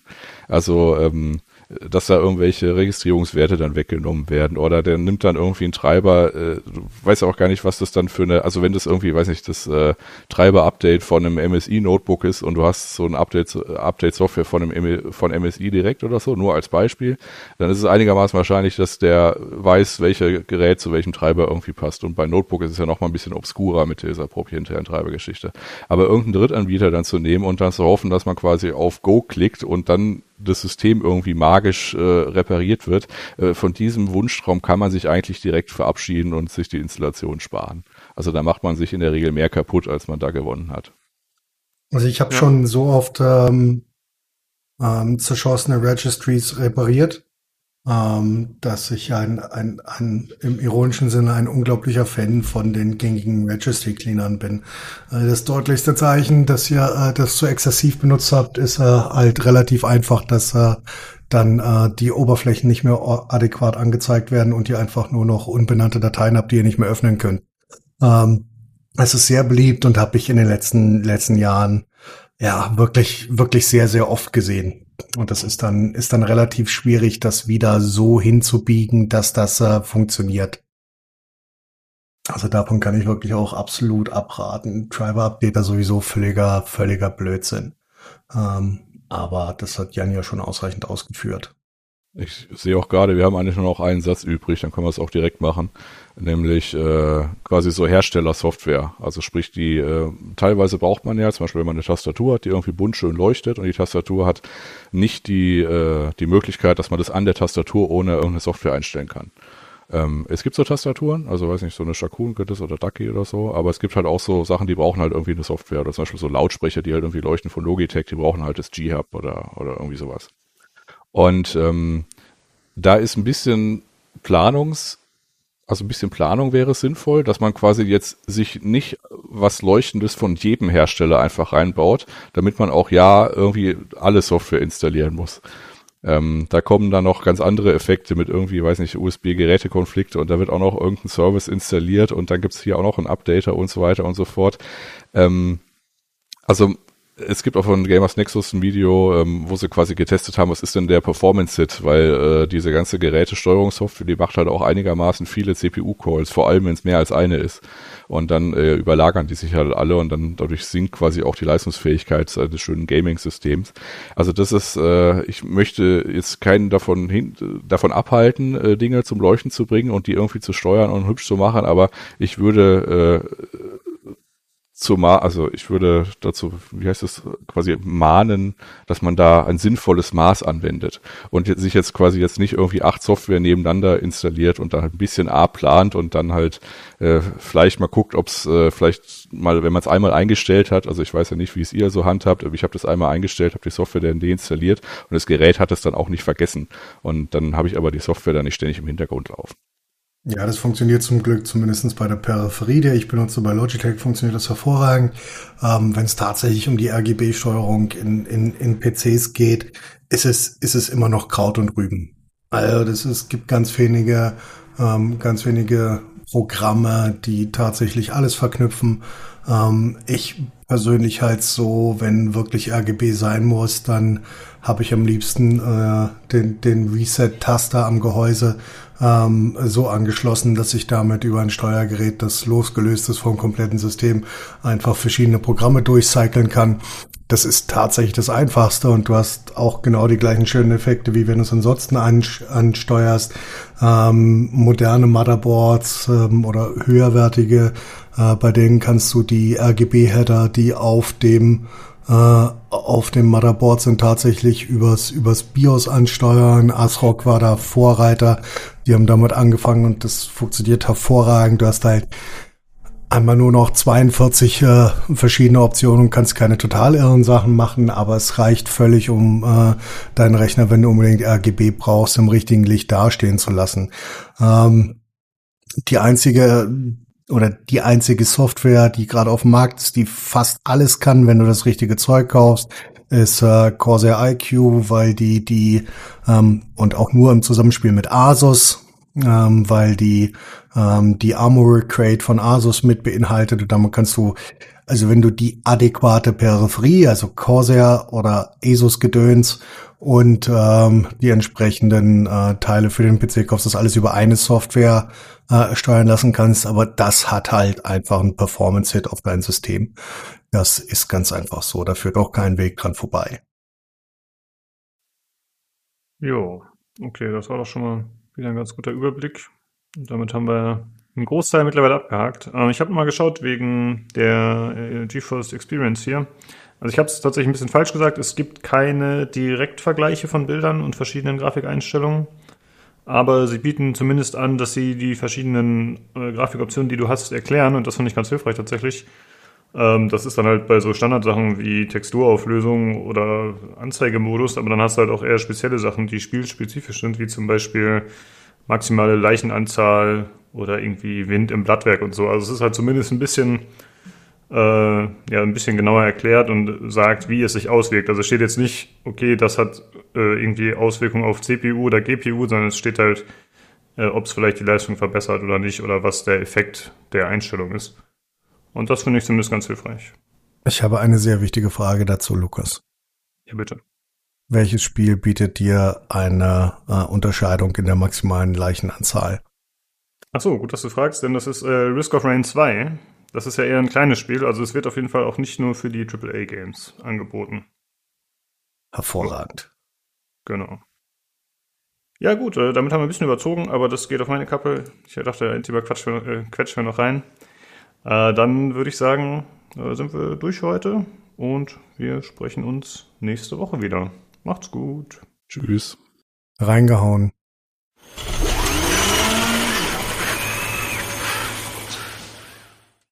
Ja, dann kommen wir jetzt äh, zu den Short News. Und zwar gab es zum einen eine Meldung von Hitman 3, und zwar, dass das Spiel bereits nach einer Woche rentabel ist, also dass sie schon das ganze Geld wieder reingeholt haben, das sie äh, ja, investiert haben bei der Entwicklung.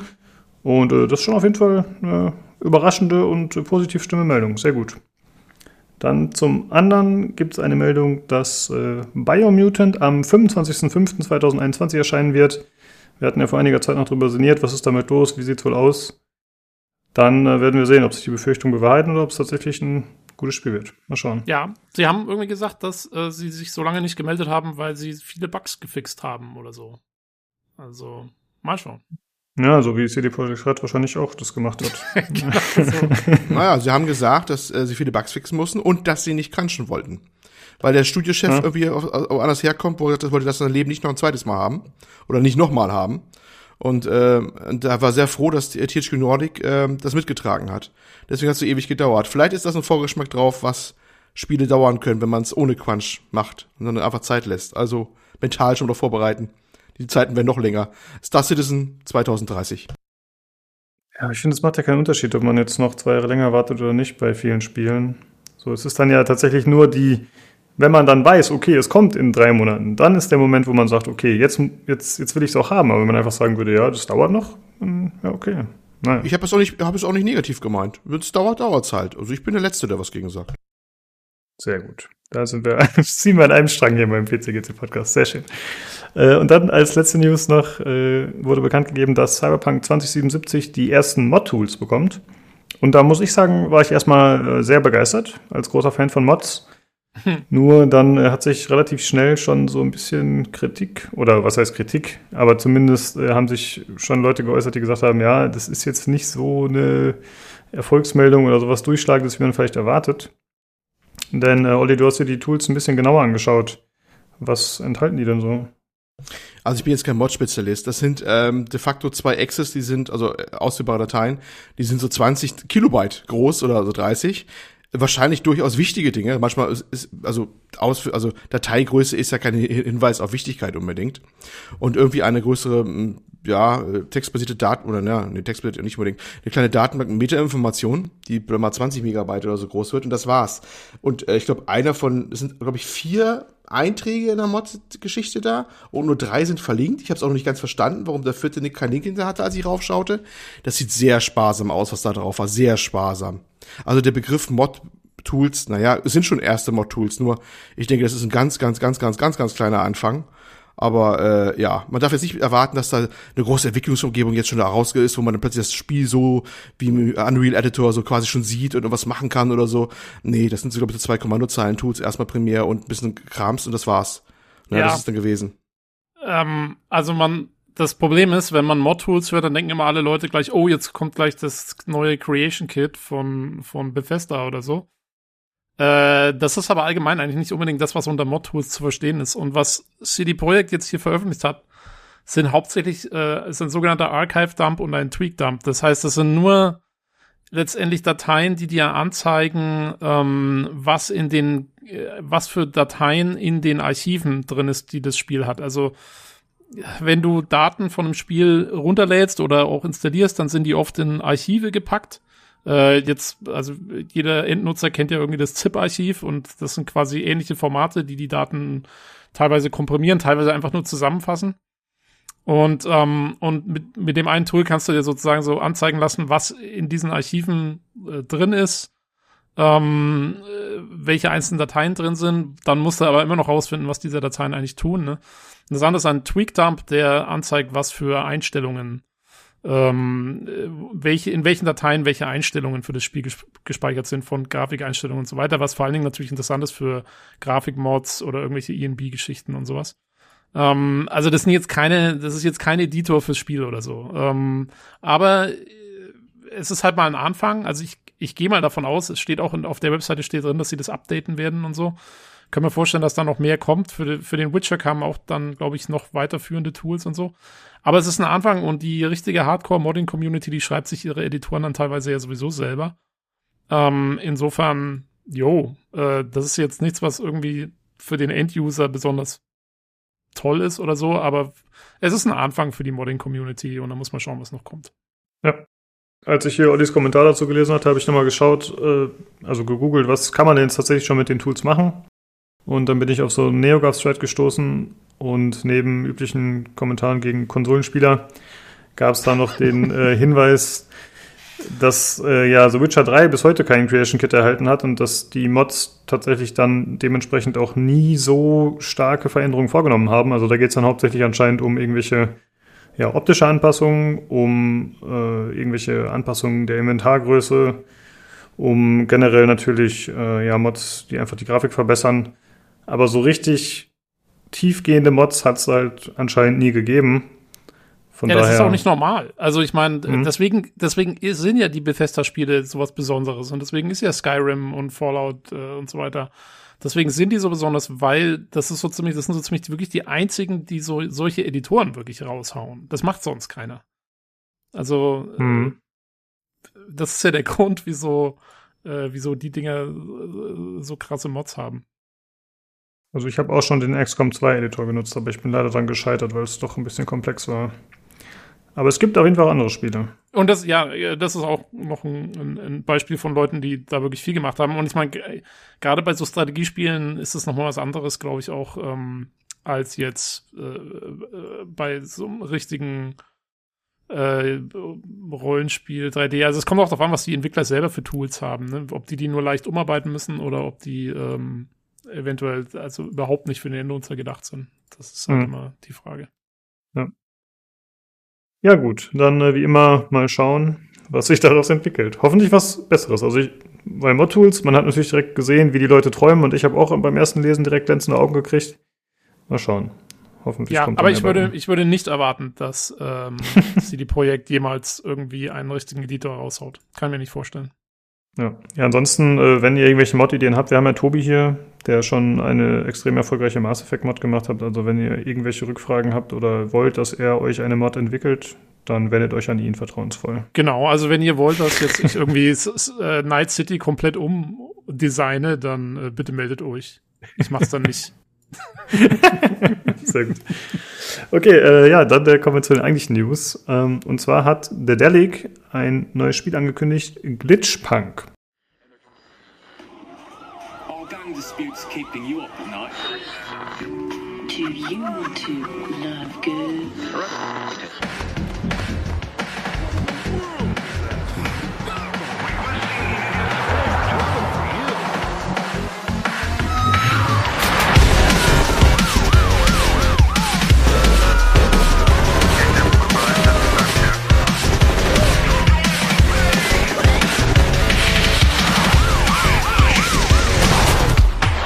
Dreary sky is getting you down, don't you wish you could just close your eyes and float away? Well, now you can.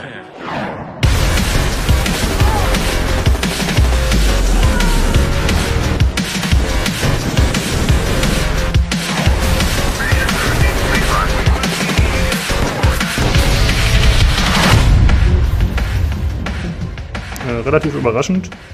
Äh, hat man vorher meiner Meinung nach nichts von gehört, soweit ich weiß.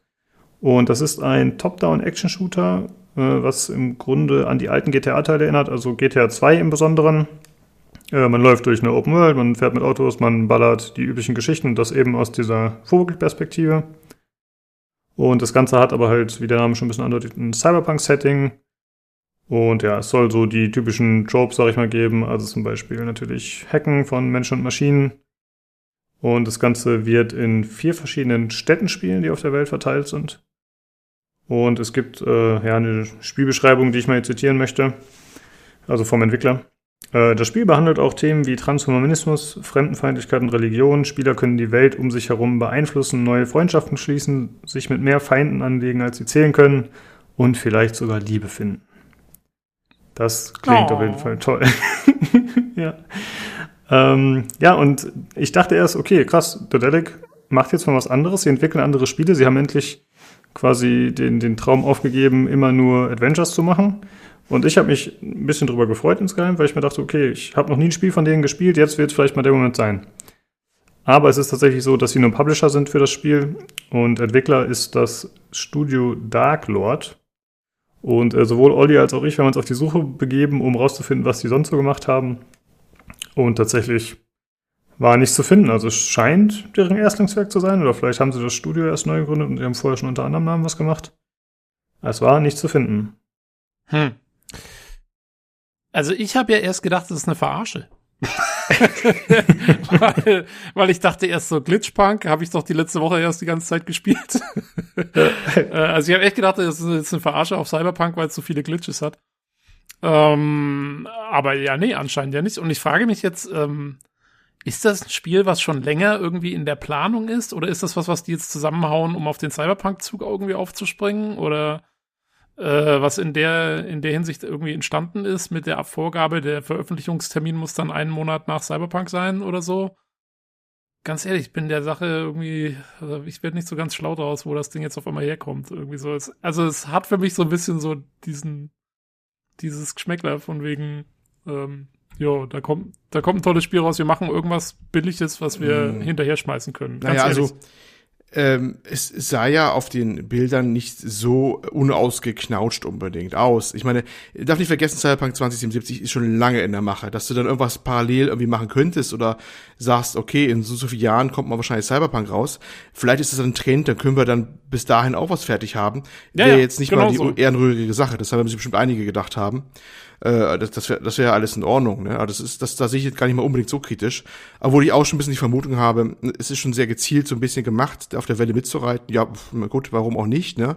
Ähm, ich habe es immer so böse gesagt, so als Interims ähm, Geldquelle für, für Dedelic, auch wenn die jetzt nur der, was heißt nur, Anführungsstrichen, der Publisher sind.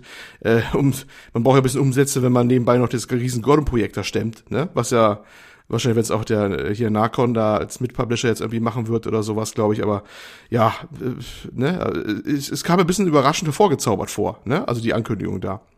Das ja, äh, muss ich auch sagen. Das, plötzlich war es da und dachte mir so, okay. Äh, und das Studio kennt man nicht so nach dem Motto. Das war überraschend. Ja. Und ich ja, ich will ja auch sagen, also hm? ganz, ganz kurz, ich, ich will ja auch nicht sagen, dass das jetzt deswegen unbedingt ein schlechtes Spiel werden muss oder so.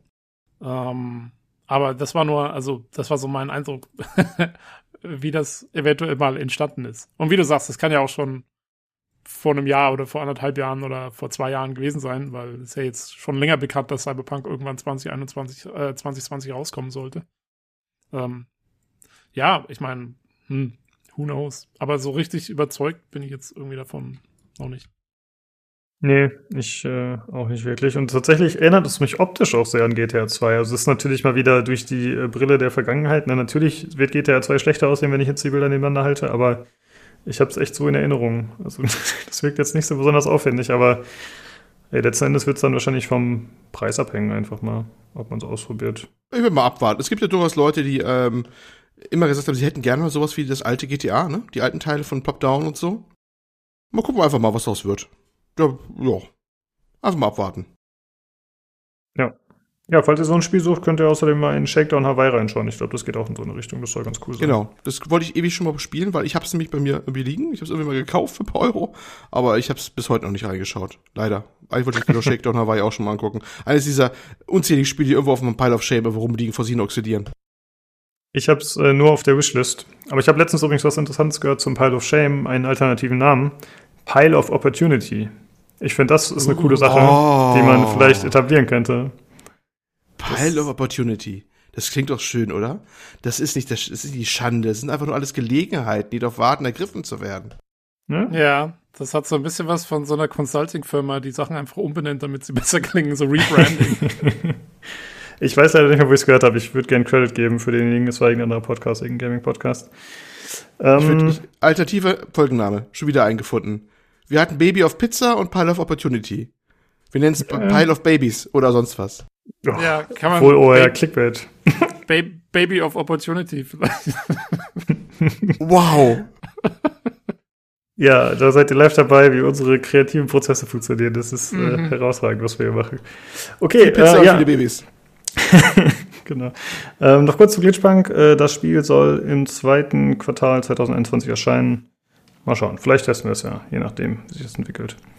Okay, äh, dann haben wir eine andere Geschichte, die relativ interessant war die letzten Wochen oder die letzte Woche. Äh, und zwar ging es um GameStop. Äh, Tobi, du hast dich ein bisschen eingehender mit dem Thema beschäftigt. Ja, naja, was heißt ein bisschen eingehender? Ich habe mal irgendwie den Artikel dazu gelesen, der irgendwo im Guardian war oder so. Ähm, das Ganze ist aber wirklich eine interessante Sache und ähm, finde ich, also, das geht jetzt schon den ganzen Januar über, glaube ich. Äh, und zwar geht es um Folgendes.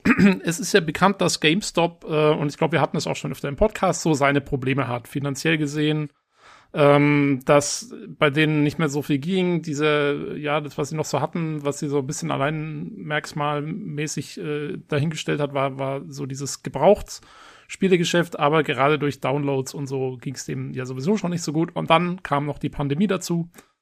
Und ähm, ja, dann äh, war abzusehen, dass es mit GameStop wohl eher nach unten als nach oben geht. Und dann kamen am Aktienmarkt natürlich äh, die sogenannten Shortseller an, also die, die, äh, die Hedgefonds, ähm, die sozusagen ja darauf wetten, dass ein Aktienkurs nach unten gehen wird. Ähm, das, ich ganz ehrlich, ich habe jetzt keinen Wirtschaftsdegree oder so, ich kapiere jetzt auch nicht so ganz, wie es funktioniert. Anscheinend leiht man sich diese Aktien irgendwie, äh, verkauft sie dann äh, mit der Wette sozusagen, dass man sie später dann billiger wieder zurückkaufen kann und dadurch macht man sozusagen Kohle aus Aktien, die eigentlich nach unten gehen.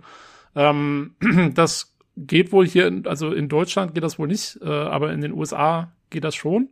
Und ähm, dieses ganze Short-Selling äh, war ja auch zum Teil mitverantwortlich für die, also äh, jetzt auf äh, im großen Stil sozusagen, als das gemacht wurde, war zum Teil auch mitverantwortlich für die Wirtschaftskrise von 2008, 2009.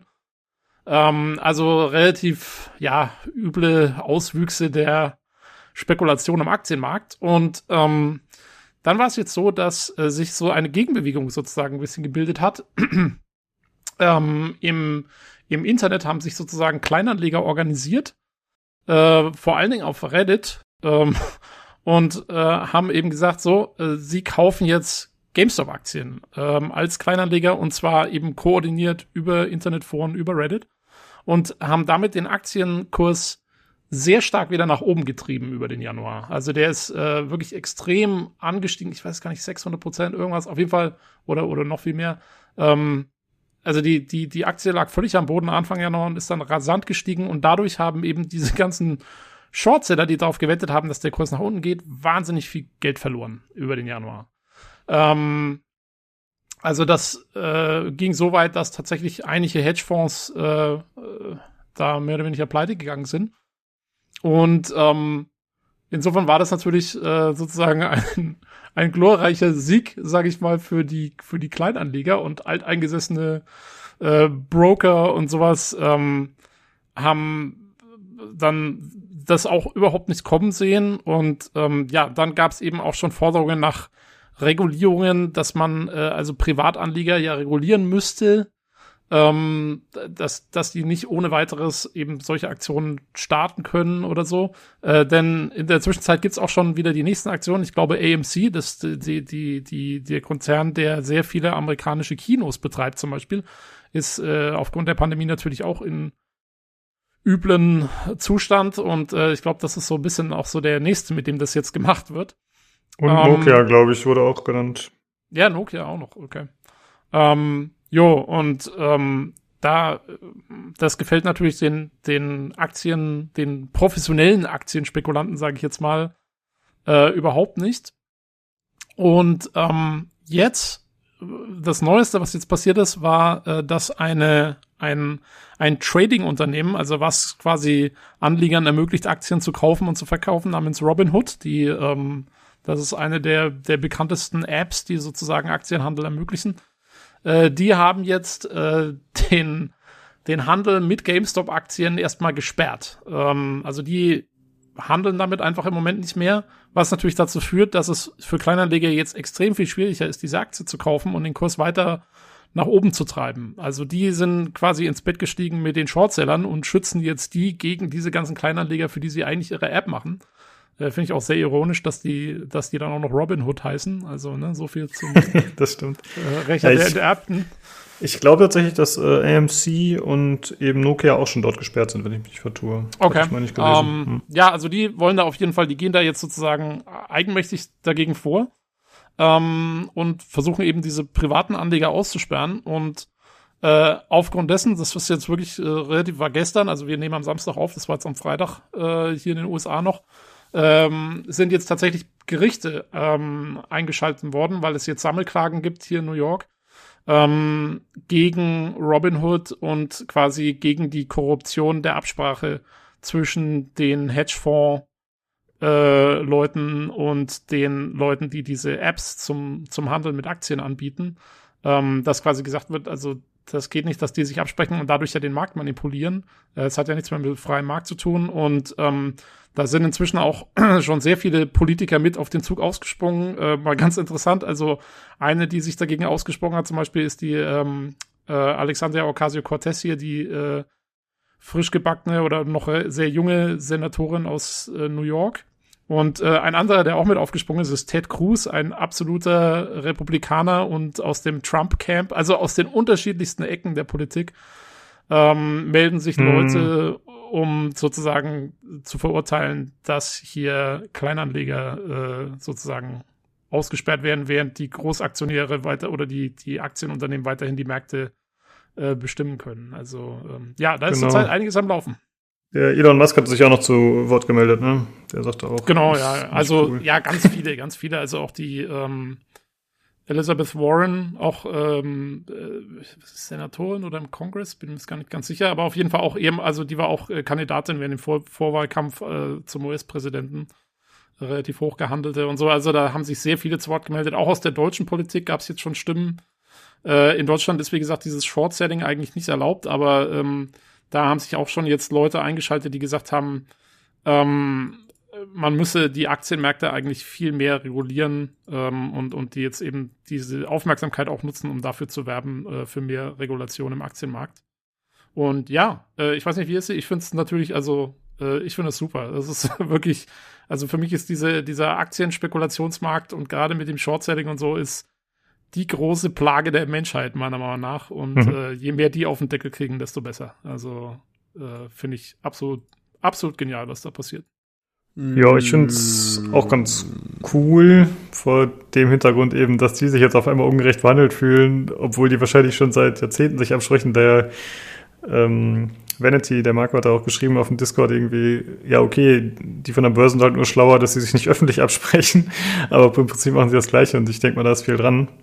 Äh, ansonsten Ja, finde ich es halt, Hm? Das ist ja jetzt quasi eine öffentliche Absprache. Also ich meine, du kannst ja nicht, du kannst ja nicht äh, äh, öffentlicher vorgehen, als dass du, dass du diese Aktien einfach äh, rausnimmst. Das ist doch völlig klar, was da passiert. Es ist ja nicht so, dass da irgendwas unter vorgehaltener Hand oder so passiert, sondern ja, also sagen wir mal, viel auffälliger geht's ja gar nicht mehr. Ja. das stimmt. Ich, ihr habt ja vielleicht mal ein gedankenvolles Murmeln gerade gehört im Hintergrund, ne? Ähm, also, um mal zusammenzufassen, das ist eine GameStop, eine Aktie, die vor bei 30 Dollar irgendwie rum, rumdümpelte, ist im zum 27.01. glaube ich auf über 300 gestiegen, ja? verzehnfacht mal eben. Und das ohne, dass da äh, jetzt eine positive News gewesen wäre. Ganz im Gegenteil, GameStop geht's ja sehr dreckig eigentlich im Prinzip, mehr oder minder. Und äh, das muss man für, zu vergegenwärtigen, was da passiert, was für eine wahnsinnige Steigerung da passiert ist, äh, obwohl eigentlich kein realwirtschaftlicher Hintergrund eigentlich ist. Ne? Ähm, dieses Short-Selling, das muss man echt dreimal um die Ecke denken, bis man verstanden hat, was da passiert, obwohl es eigentlich ganz einfach ist. Ähm, Im Prinzip ist das, wie gesagt, man leiht sich eine Aktie, die man zum vereinbarten Termin noch zurückgeben muss, wie du jetzt ein Auto leist oder sonst was, da hast du ein Rückgabedatum. Und das musst du natürlich, äh, die verkaufst du aber sofort. Also angenommen, du würdest jetzt ein, ne, ein Auto verleihen äh, oder leihen von, von deinen Bekannten und du verkaufst es sofort. Das geliehene Auto, ja, wohlgemerkt. Und natürlich musst du es immer zurückgeben und sagst, ich werde genau das gleiche Auto, hoffe ich drauf, dass ich es günstiger kriege, als es gekostet hat, ja.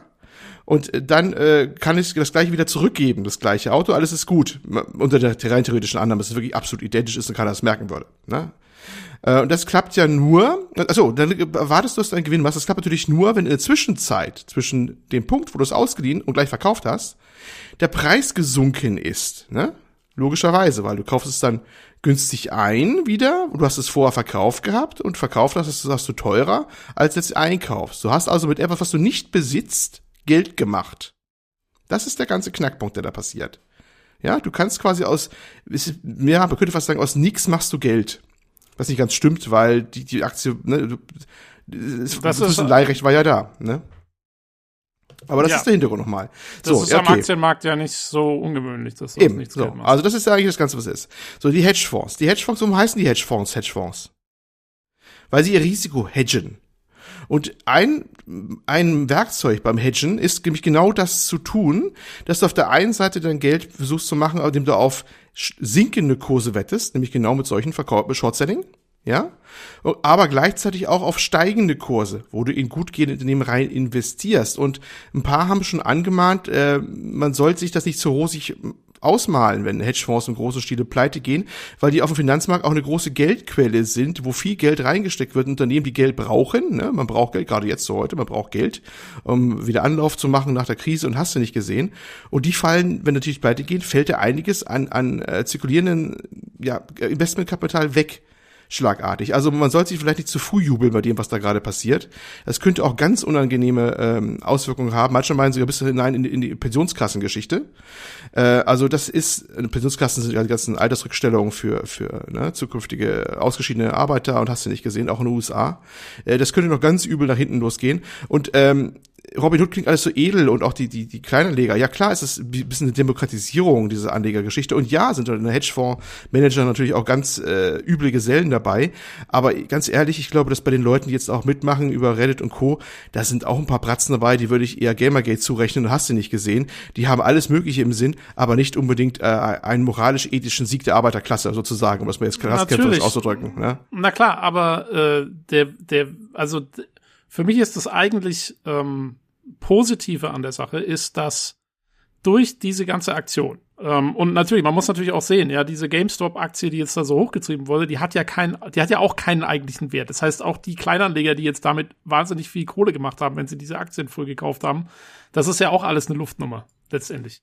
Ähm, aber das Positive, was ich an der Sache sehe, ist, ähm, dass es aufzeigt, wie problematisch dieses ganze Finanzsystem eigentlich aufgebaut ist am Aktienmarkt und wie viel Schindluder damit getrieben wird jetzt gerade mit dem äh, mit dem Abschalten der Aktie auf der App.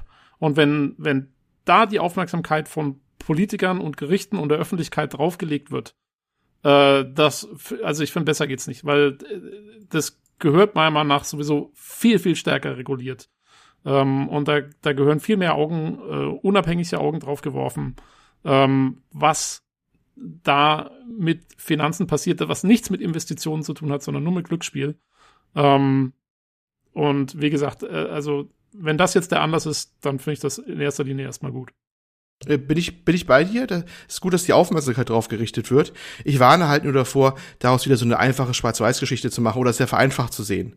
Das ist wie oft im Leben komplexer und ein bisschen Wenn und Aber sind dann schon dabei. Ne? Also es ist, wird, wird sehr in eine einfache Narrative runtergebrochen, die ich finde ich ein bisschen so vereinfacht äh, dargestellt wird. Ja, ich würde das jetzt auch eher so sehen, dass es halt Leute sind, die Geld machen wollen und davon profitieren wollen, wie sich der Markt halt verhält. Klar sind es jetzt nicht alles Leute, die die gleiche politische Ideologie haben oder GameStop retten wollen. Aber ich finde, darum geht es auch gar nicht so sehr, auch wenn es in manchen Artikeln so ein bisschen so dargestellt wird.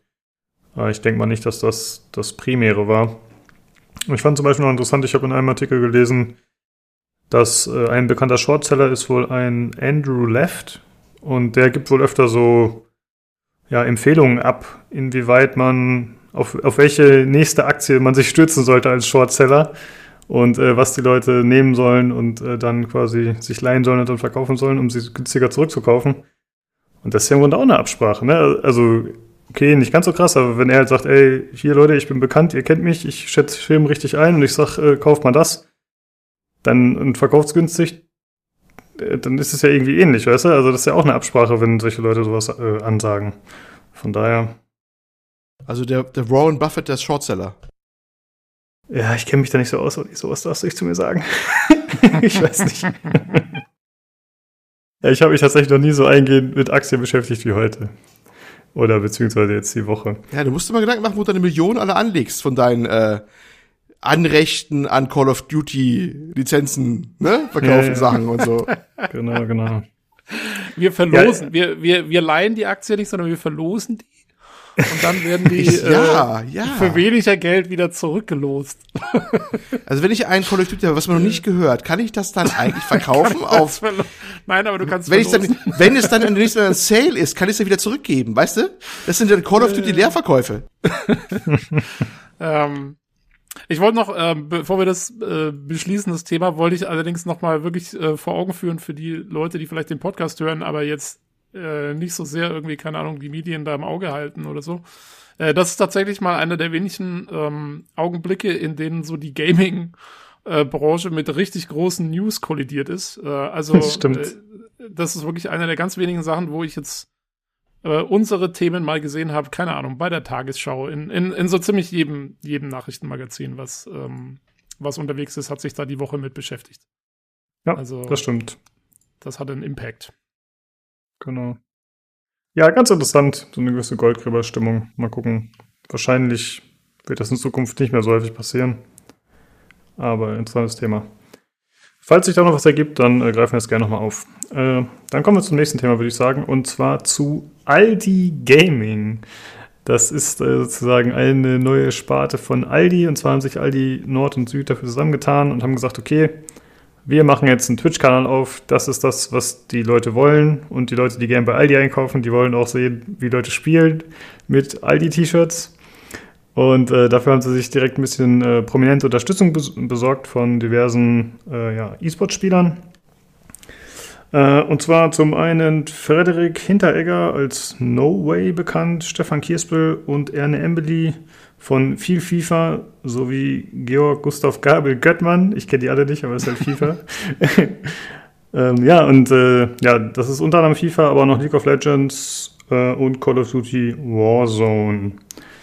Äh, was sie so genau damit vorhaben, ist, finde ich, noch gar nicht so klar. Also es scheint halt so ein Werbekanal zu werden. Also ich habe auch vorhin mich mal äh, extra auf Twitch kurz angemeldet und bin dem Kanal gefolgt, weil ich will mal sehen, was da passiert, wenn die streamen. Da stand auch schon irgendwie in der Beschreibung, dass sie halt äh, diverse äh, ja, Angebote da ankündigen werden und so.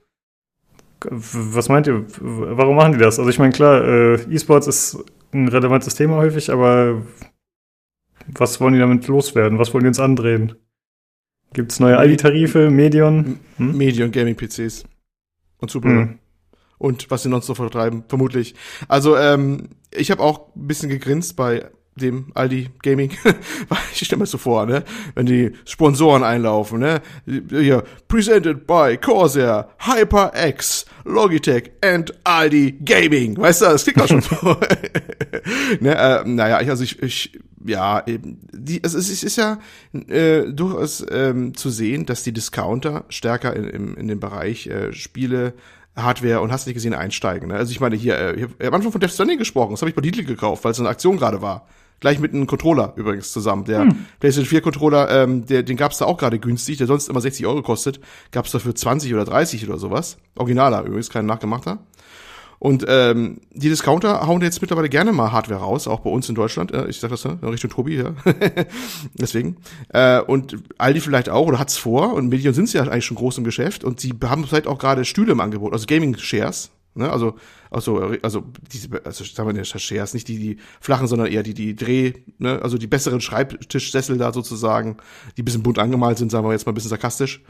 Äh, also das sind die Sachen wahrscheinlich, die sie mit dann verkaufen wollen und denken, dass das ganz gut geht, weil vielleicht lief es auch schon gut, wollen ein bisschen ausbauen, ne? hier zwischendurch mal eine Konsole raushauen, ihre Medi Gaming PCs mit Zubehör, vielleicht mal irgendwo günstig beim bei irgendeinem chinesischen großfertiger Mäuse nochmal abgreifen, Tastaturen, die auch verkaufen und äh, ein paar Stühle wieder dazu und behofft sich vielleicht davon, wenn man das über die, die, die Influencer vermarktet, äh, positiven Impact. Mehr ist ja nicht dabei. Denn wie wir alle wissen, Influencer sind heute wesentlich wichtiger als, muss man leider sagen, als PC Games Co. Also wir haben das festgestellt. Sowas wirst du heute über die los. Ne? Und das ist schlicht und ergreifend ein normaler Marketingkanal. Und da sind auch die Discounter mittlerweile angekommen. Auch wenn man ein bisschen erst übergrinsen mag, aber ich weiß auch nicht, ob das so jetzt gut in der Gamerschaft verfängt, wenn Aldi Gaming da jetzt kommt oder so. Warum haben sie nicht, also ich habe mir gefragt, warum haben sie nicht Medion Gaming genannt? Ich meine, die haben doch ihre Marke da schon quasi im Prinzip, ne? Aber vielleicht wollten sie es auch neutral halten, weil sie auch die Konsolen der großen Hersteller mal verkaufen wollen drüber und die können sie ja nicht einfach so an der Eigenname raushauen. Vielleicht deswegen, aber ich weiß es nicht. Ich das war nur so als auch nicht, Gedanke. Ja. Ähm, ich weiß auch nicht, ob wirklich jetzt dieser so auf das Medion und sowas irgendwie äh, so wahnsinnig viel Wert legen, dass sie wirklich da so auf ihre Computer gehen oder ob sie nicht einfach mehr das Ganze auch als Werbung sehen für den Gesamt-Aldi. So, hey, cool, geh da einkaufen einfach. Also, Mhm. ja, und zwar dann ist es egal, ob du jetzt dann Medion-PC kaufst oder ob du da die Schokolade kaufst oder was auch immer. Ja, klar, du kannst dich ja dann auch Ähm. cross-marketen, ne? Also du kannst ja eine Pizza hier, eine kleine, kleine Genau. Mini-Pizzen, oder hast du nicht gesehen, raushauen. Ja, ja, logisch. Genau. Ähm, und übrigens, kennt ihr Aldi Live? Aldi Live, die Online-Plattform von, von Aldi, die. Äh, Das stimmt, die da war ja auch Spiele noch was, verkauft. Ja, ja, die gibt's nämlich. Die hatten teilweise, ich weiß noch, die, die war relativ neu, als äh, zum Beispiel hier Dingens rauskam. Ähm, äh, na, das Mittelalterspiel äh, Kingdom Come Deliverance. Äh, da kam ungefähr zum gleichen Teil, zum gleichen Zeitpunkt Aldi Live raus und die hatten tatsächlich äh, dann das Spiel direkt irgendwie so für die Hälfte vom Preis auch. Das war so ein Ach, echt? Startangebot bei denen. Da hatte ich das mal nachgeguckt Okay. äh, ob ich mir das nicht dazulegen soll irgendwie. Ähm, hab's dann aber doch nicht gemacht. Äh, aber die haben eine Online-Plattform zum Verkauf von Spielen. Ich sehe gerade äh, Angebot Just Cause 4 Standalone Edition 44,99 statt 50 Euro. also im Moment gerade vielleicht nicht so. Schnapper. Ähm, ja, ja, nee, Just Cause 4, Mann, ey. So ein geniales Spiel. Yes. Kannst mal 44 Euro für ausgeben. Ähm, oh shit, ja, die sind echt nicht so auf dem, auf dem Greedfall, auch 44, um Gottes Willen. Ähm, Das habe ich aber schon ein paar Mal günstiger gesehen, oder? Jetzt ganz unironisch mal gesehen. ich habe das bei Veröffentlichung günstiger gekauft, vor zwei Jahren. ähm, aber auf jeden Fall, also die haben diese Plattform und so und ich weiß nicht, ob sie da vielleicht noch was mit vorhaben irgendwann mal. Ähm, ja. Es gibt sie. Ja. Also wenn sie ein Gaming-Bed anbieten, bald bei Aldi, dann bin ich vielleicht nochmal umgestimmt. Aber ich werde auf jeden Fall mal in den äh, Stream reinschauen. Ich hoffe, die Äh, das- streamen das einigermaßen regelmäßig. Das hatten sie. Du hast ein paar verpasst. Das Gaming Bed gab's.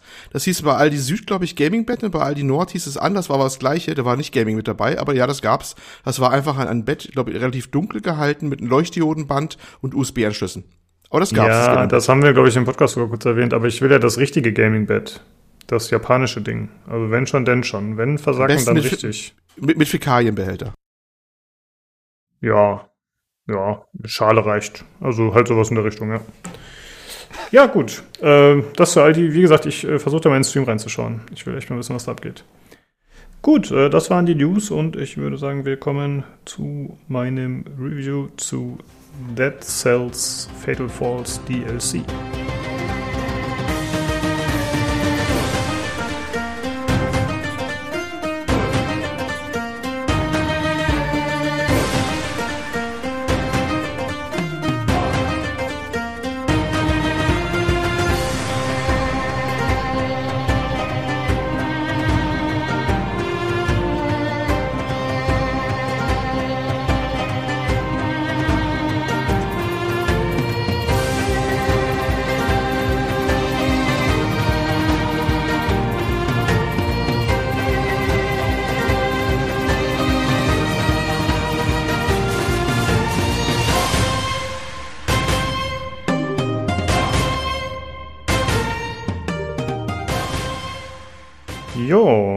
Das ist wieder so ein Mini-DLC, der gekommen ist und dementsprechend wird es auch ein Mini-Review.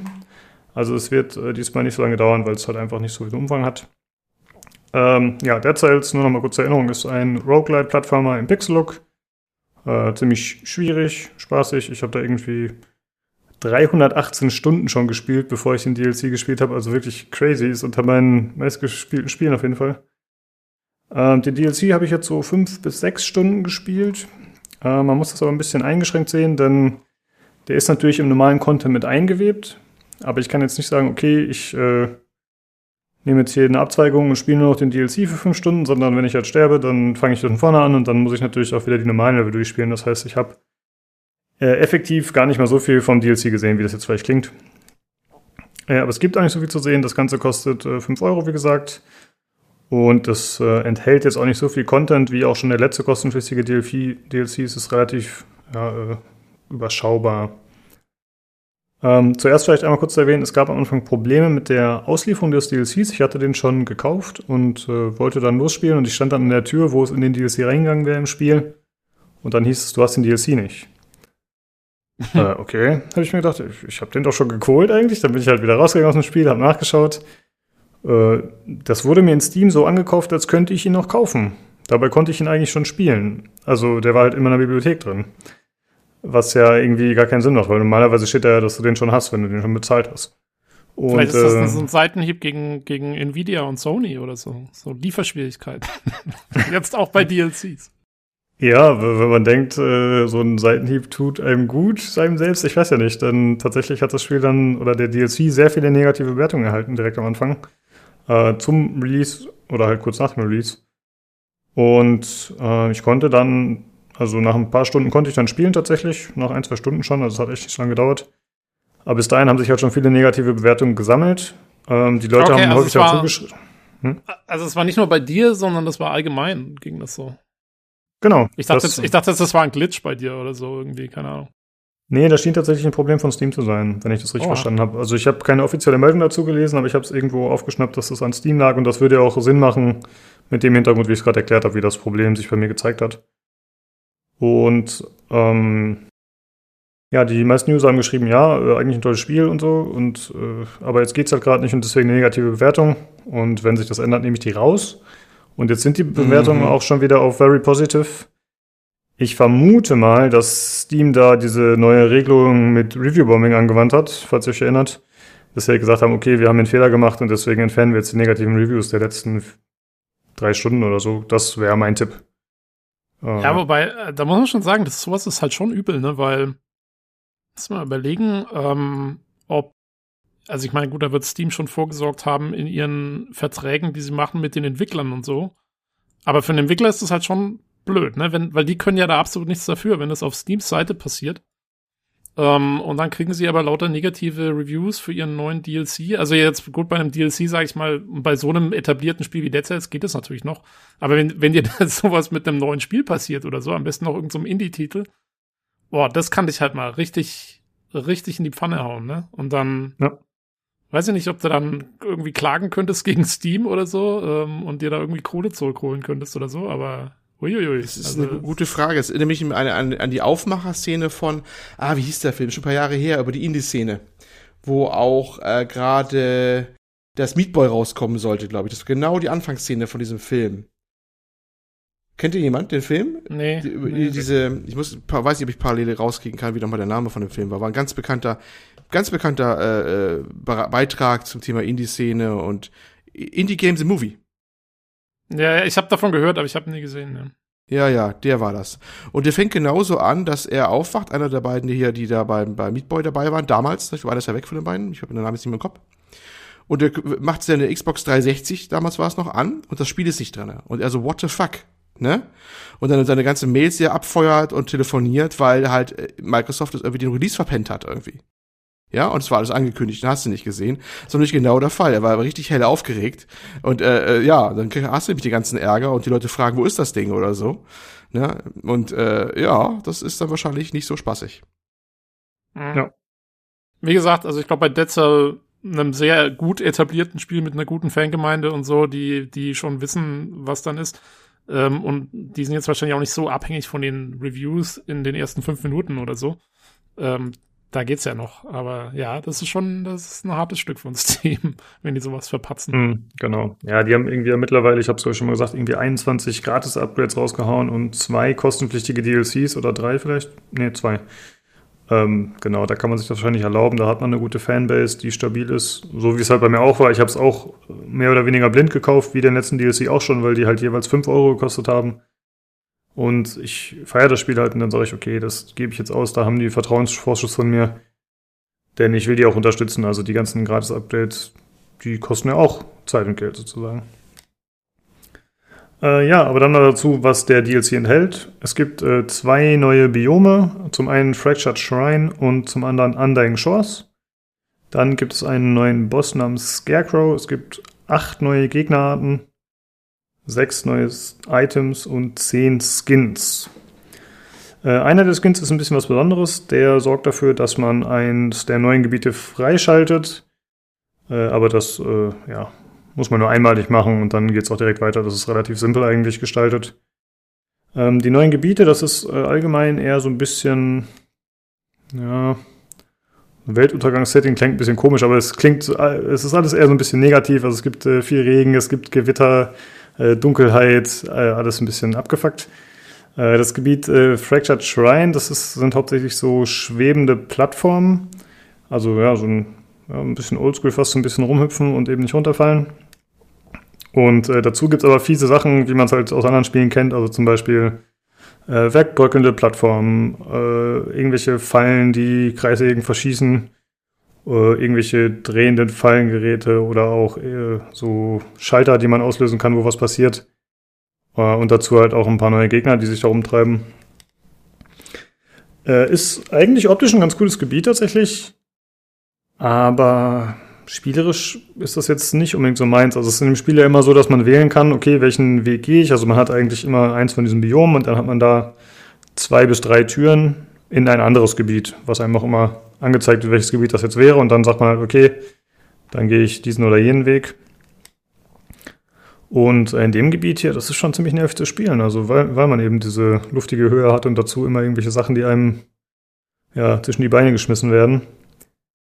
Ähm, was ganz gut ist, es gibt einen relativ garantierten Loot an ein paar Stellen. Also da gibt es so große Gegner, wenn man die killt, dann öffnet sich dann eine Tür und dann kriegt man einen sehr starken Loot. Also das ist ein Grund, vielleicht da lang zu gehen. Ähm, das andere Gebiet, dieses Undying Shores, das ist eben das mit dem Gewitter. Und äh, da gibt es so ein bisschen so Lore-Anleihen. Also man trifft so ein, man selbst spielt ja in dem Spiel so einen ja, Kopflosen, der immer wieder aufersteht. Das ist ja so die Story-Einbettung des äh, Roguelikes in dem Spiel. Und da trifft man eben auf so andere Kopflose und das scheinen irgendwie so Klone zu sein oder irgendwelche Experimente. Keine Ahnung, ich bin noch nicht so ganz hintergestiegen, aber dazu gibt es noch so Totenbeschwörer, die ziemlich cool aussehen, die die dann auch wieder ausstehen lassen. Äh, also ein relativ nerviges Gebiet, aber auf jeden Fall nicht so schlimm wie das davor, finde ich. Hm, und dann gibt es halt noch den Boss, den ich schon genannt habe, hier Scarecrow. Äh, die ist relativ schnell auf jeden Fall. Äh, man kämpft in so einer kleinen Arena mit der, mit solchen Pilzen, wo man durch die Gegend gesteuert wird. Das sind wie so kleine Jump-Pads. Und sie fliegt auch durch die Luft und springt schnell rum und so und schmeißt mit ihren komischen Sicheln durch die Gegend. Also das ist äh, beim ersten Mal spielen relativ schwierig, muss ich sagen. Ich bin auch zweimal gestorben auf dem ersten Schwierigkeitsgrad bei der Stelle. Dabei spiele ich normalerweise auf dem vierten Schwierigkeitsgrad von fünf, glaube ich. Aber ich habe mir halt gedacht, okay, jetzt äh, für den Podcast mache ich es mir jetzt einfach, damit ich halt relativ viel von dem neuen Content sehen kann. Und äh, das war, glaube ich, auch eine ganz gute Entscheidung. Äh, ja, das war es eigentlich schon tatsächlich. Also ich kann gar nicht so viel erzählen. Denn wie gesagt, so viel gibt es nicht. Also ich habe jetzt extra noch nicht nachgeschaut, äh, was es für Inhalte gibt, die ich vielleicht noch nicht gefunden habe. Denn es hieß auf jeden Fall, es gibt auch Secrets und so weiterhin, wie sonst auch. Aber ich wollte mich halt nicht spoilern. Ich spiele das Spiel doch immer mal wieder. Und äh, da will ich mich die Freude nehmen, da nicht selbst drauf zu kommen. Und ich denke, auch wenn man auf höheren Schwierigkeitsgraden durchspielt, dann wird man da auch wieder bestimmt noch Sachen freischalten. Äh, wie gesagt, ein paar von den Skins, ein paar Waffen und hoffentlich noch andere Sachen. Ähm, aber ich muss sagen, so toll ich das Spiel auch finde und so viel ich das schon gegrindet habe, jetzt so langsam würde ich mir tatsächlich wünschen, dass sie was anderes machen. Also die haben sich ja, äh, Motion Twin war ja der eigentliche Entwickler, dieser französische Entwickler, die haben ja dann irgendwann das Ganze abgegeben an das Tochterunternehmen Evil Empire das quasi nur dazu gegründet wurde, um sich um Dead Cells zu kümmern. Und die werden da jetzt wahrscheinlich weiter neuen Content raushauen. Nur ich muss sagen, als jemand wie ich, der das Spiel schon sehr, sehr viel gespielt hat, nimmt das so ein bisschen die, die Motivation raus, das noch immer weiter zu spielen. Denn ich habe jetzt einen Großteil des Spiels schon gesehen und dann spiele ich halt den Content nochmal und dann bekomme ich halt ein paar neue Sachen freigeschaltet, aber es ist jetzt ich bin halt auch gezwungen, den ganzen alten Content wieder zu spielen, parallel dazu sozusagen. Klingt jetzt ein bisschen schlimmer, als es ist, denn das Spiel macht ja immer noch Spaß. Aber es ist jetzt nicht so, dass ich sage, okay, ich spiele das wieder dutzende Male durch wie früher, um halt die ganzen Sachen freizuschalten. Und deswegen ist bei mir mittlerweile die Motivation dann nicht mehr ganz so groß, so toll das Spiel doch ist. Ja, naja gut, ich meine, nach den 28 Umsonst-Updates und jetzt, wie viel bezahlte DLCs gibt es? Zwei Stück? Zwei, hm. Ja. Naja, vielleicht wird es einfach langsam echt mal Zeit dann für ein Dead Cells 2 oder so, wo es dann wirklich, wirklich auch von vorne alles neu ist, ne? Genau, das war auch mein Gedanke entweder. Also ich meine, sie in diesem Gratis-Upgrade gibt es auch äh, gravierende Änderungen. Also sie haben zum Beispiel vor einiger Zeit einen Rucksack eingeführt, dann kannst du da Waffen in den Rucksack reinpacken und dann zum Beispiel, wenn du eine Rolle machst und du hast eine Waffe im Rucksack, dann kriegen die Gegner Schaden. Du kannst die Waffen da dadurch mal ab und zu austauschen. Du kannst, es werden immer wieder Schadensarten geändert, bestimmte Skillungen geändert. Also es gibt schon viel, muss man wirklich sagen. Warte mal, du Ähm. kannst eine Waffe in einen Rucksack packen und wenn du dann eine Rolle machst, nehmen die Gegner Schaden? Ja, genau. Ja, das ist so ein. Das gibt das ist ich mir das vorstellen soll, wenn während er rollt, äh, äh, triggert er dann die Waffe und die schießt aus dem Rucksack raus und Ach so, ja, das ist ein Schwert, aber wenn du, wenn du einen Bogen reintust, so, dann geht das ein auch, ja. Aber geht auch mit dem Bogen tatsächlich, ja. Ja, ist halt eine witzige Idee und die haben öfter solche coolen Ideen.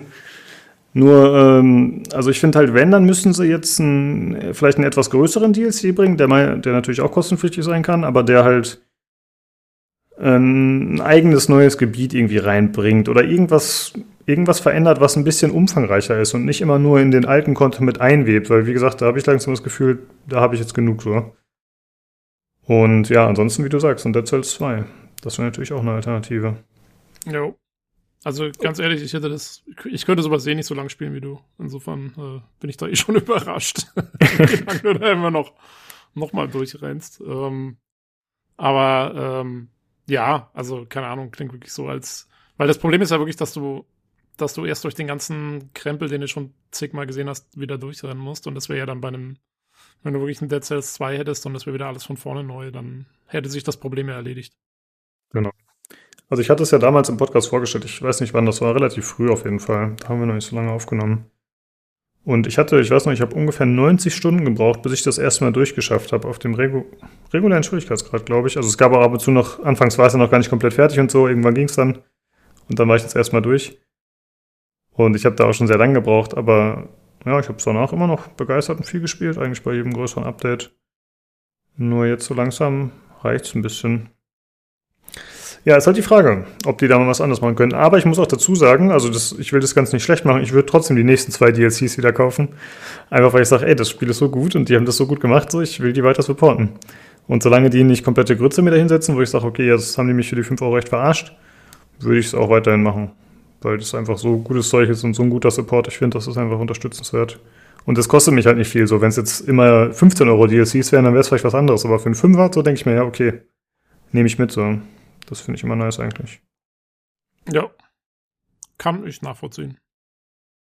Ja, das war eigentlich schon das Mini-Review. Äh, tut mir leid, dass ich jetzt nicht groß was dazu erzählen konnte. Also das ganze andere kennt man ja, die Grafik, den Sound, alles super, Steuerung super tight, alles gut.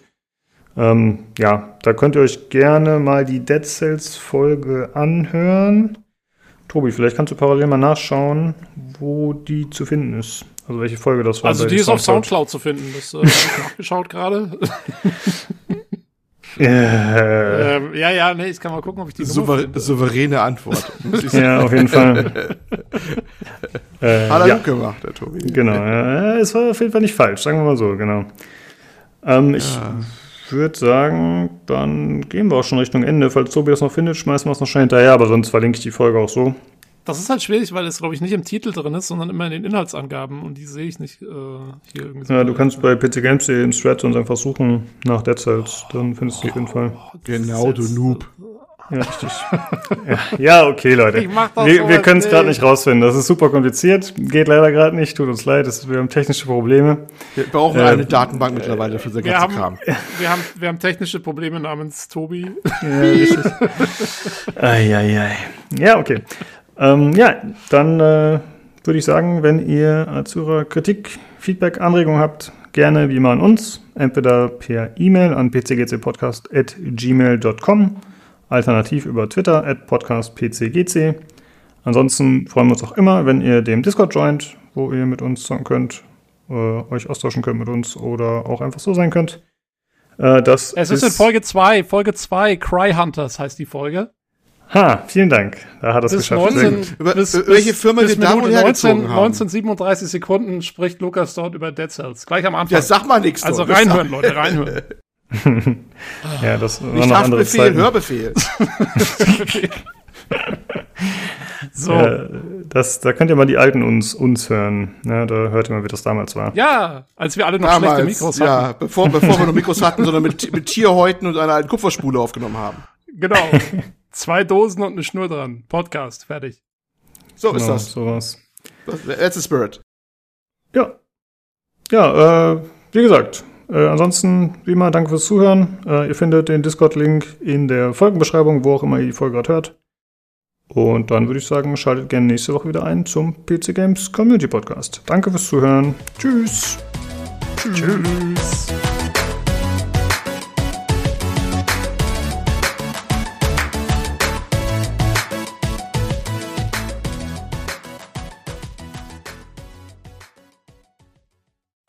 Ja, gut. Das wusste ich nicht, dass das so schwierig ist für dich, Tobi. Sorry. Äh, naja, also ich habe, ich wusste jetzt nicht, also wenn ich, erstens, ich war bei Folge 2 nicht dabei, deswegen hatte ich das nicht, nicht mehr auf dem Schirm. Mhm, so irgendwann mal drüber. Und dann, ähm, klar, du kannst im Thread nachschauen und musst im Thread, wenn das jetzt nicht gerade Folge 2 gewesen wäre, hätte ich jetzt auch erstmal der Seiten durchklicken müssen und so. Nein, du kannst einfach die Suchfunktion im Chat nutzen. Die Suchfunktion im PC Games Forum ist so beschissen, ich habe damit noch nie was gefunden. Okay, ich zeig das jetzt. Das ist äh, wirklich, ist wirklich nicht schwierig.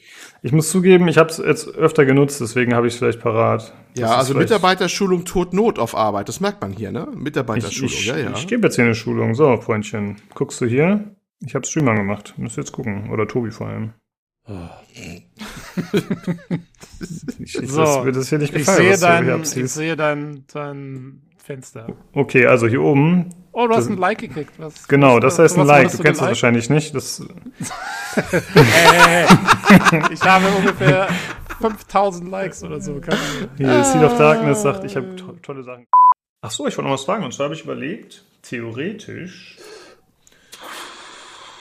Ja, ich weiß nicht, inwieweit das Sinn macht, aber wird es euch stören, wenn wir freitags aufnehmen in Zukunft anstatt sonntags? Ist das für euch ein Unterschied? Ja, also von mir aus kann man das machen, ist halt dann immer erst ab 21.30 Uhr bei mir. Frühestens.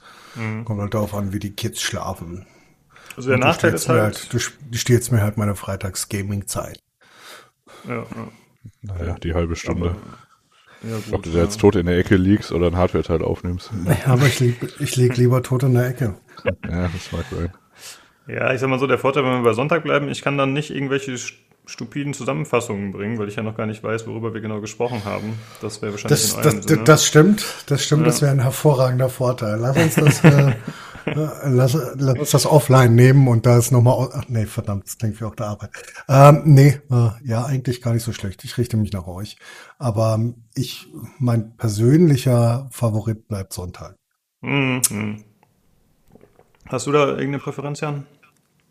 Äh, ach, ich finde Freitag gar nicht so schlimm, ehrlich gesagt. Vielleicht bin ich dann auch äh, ein bisschen zorniger unterwegs, wenn es abends ist und ich jetzt nicht Oh mehr nee, so- nee, nee, nee, nee, nee, nee, bitte nicht. Der zornige Jan.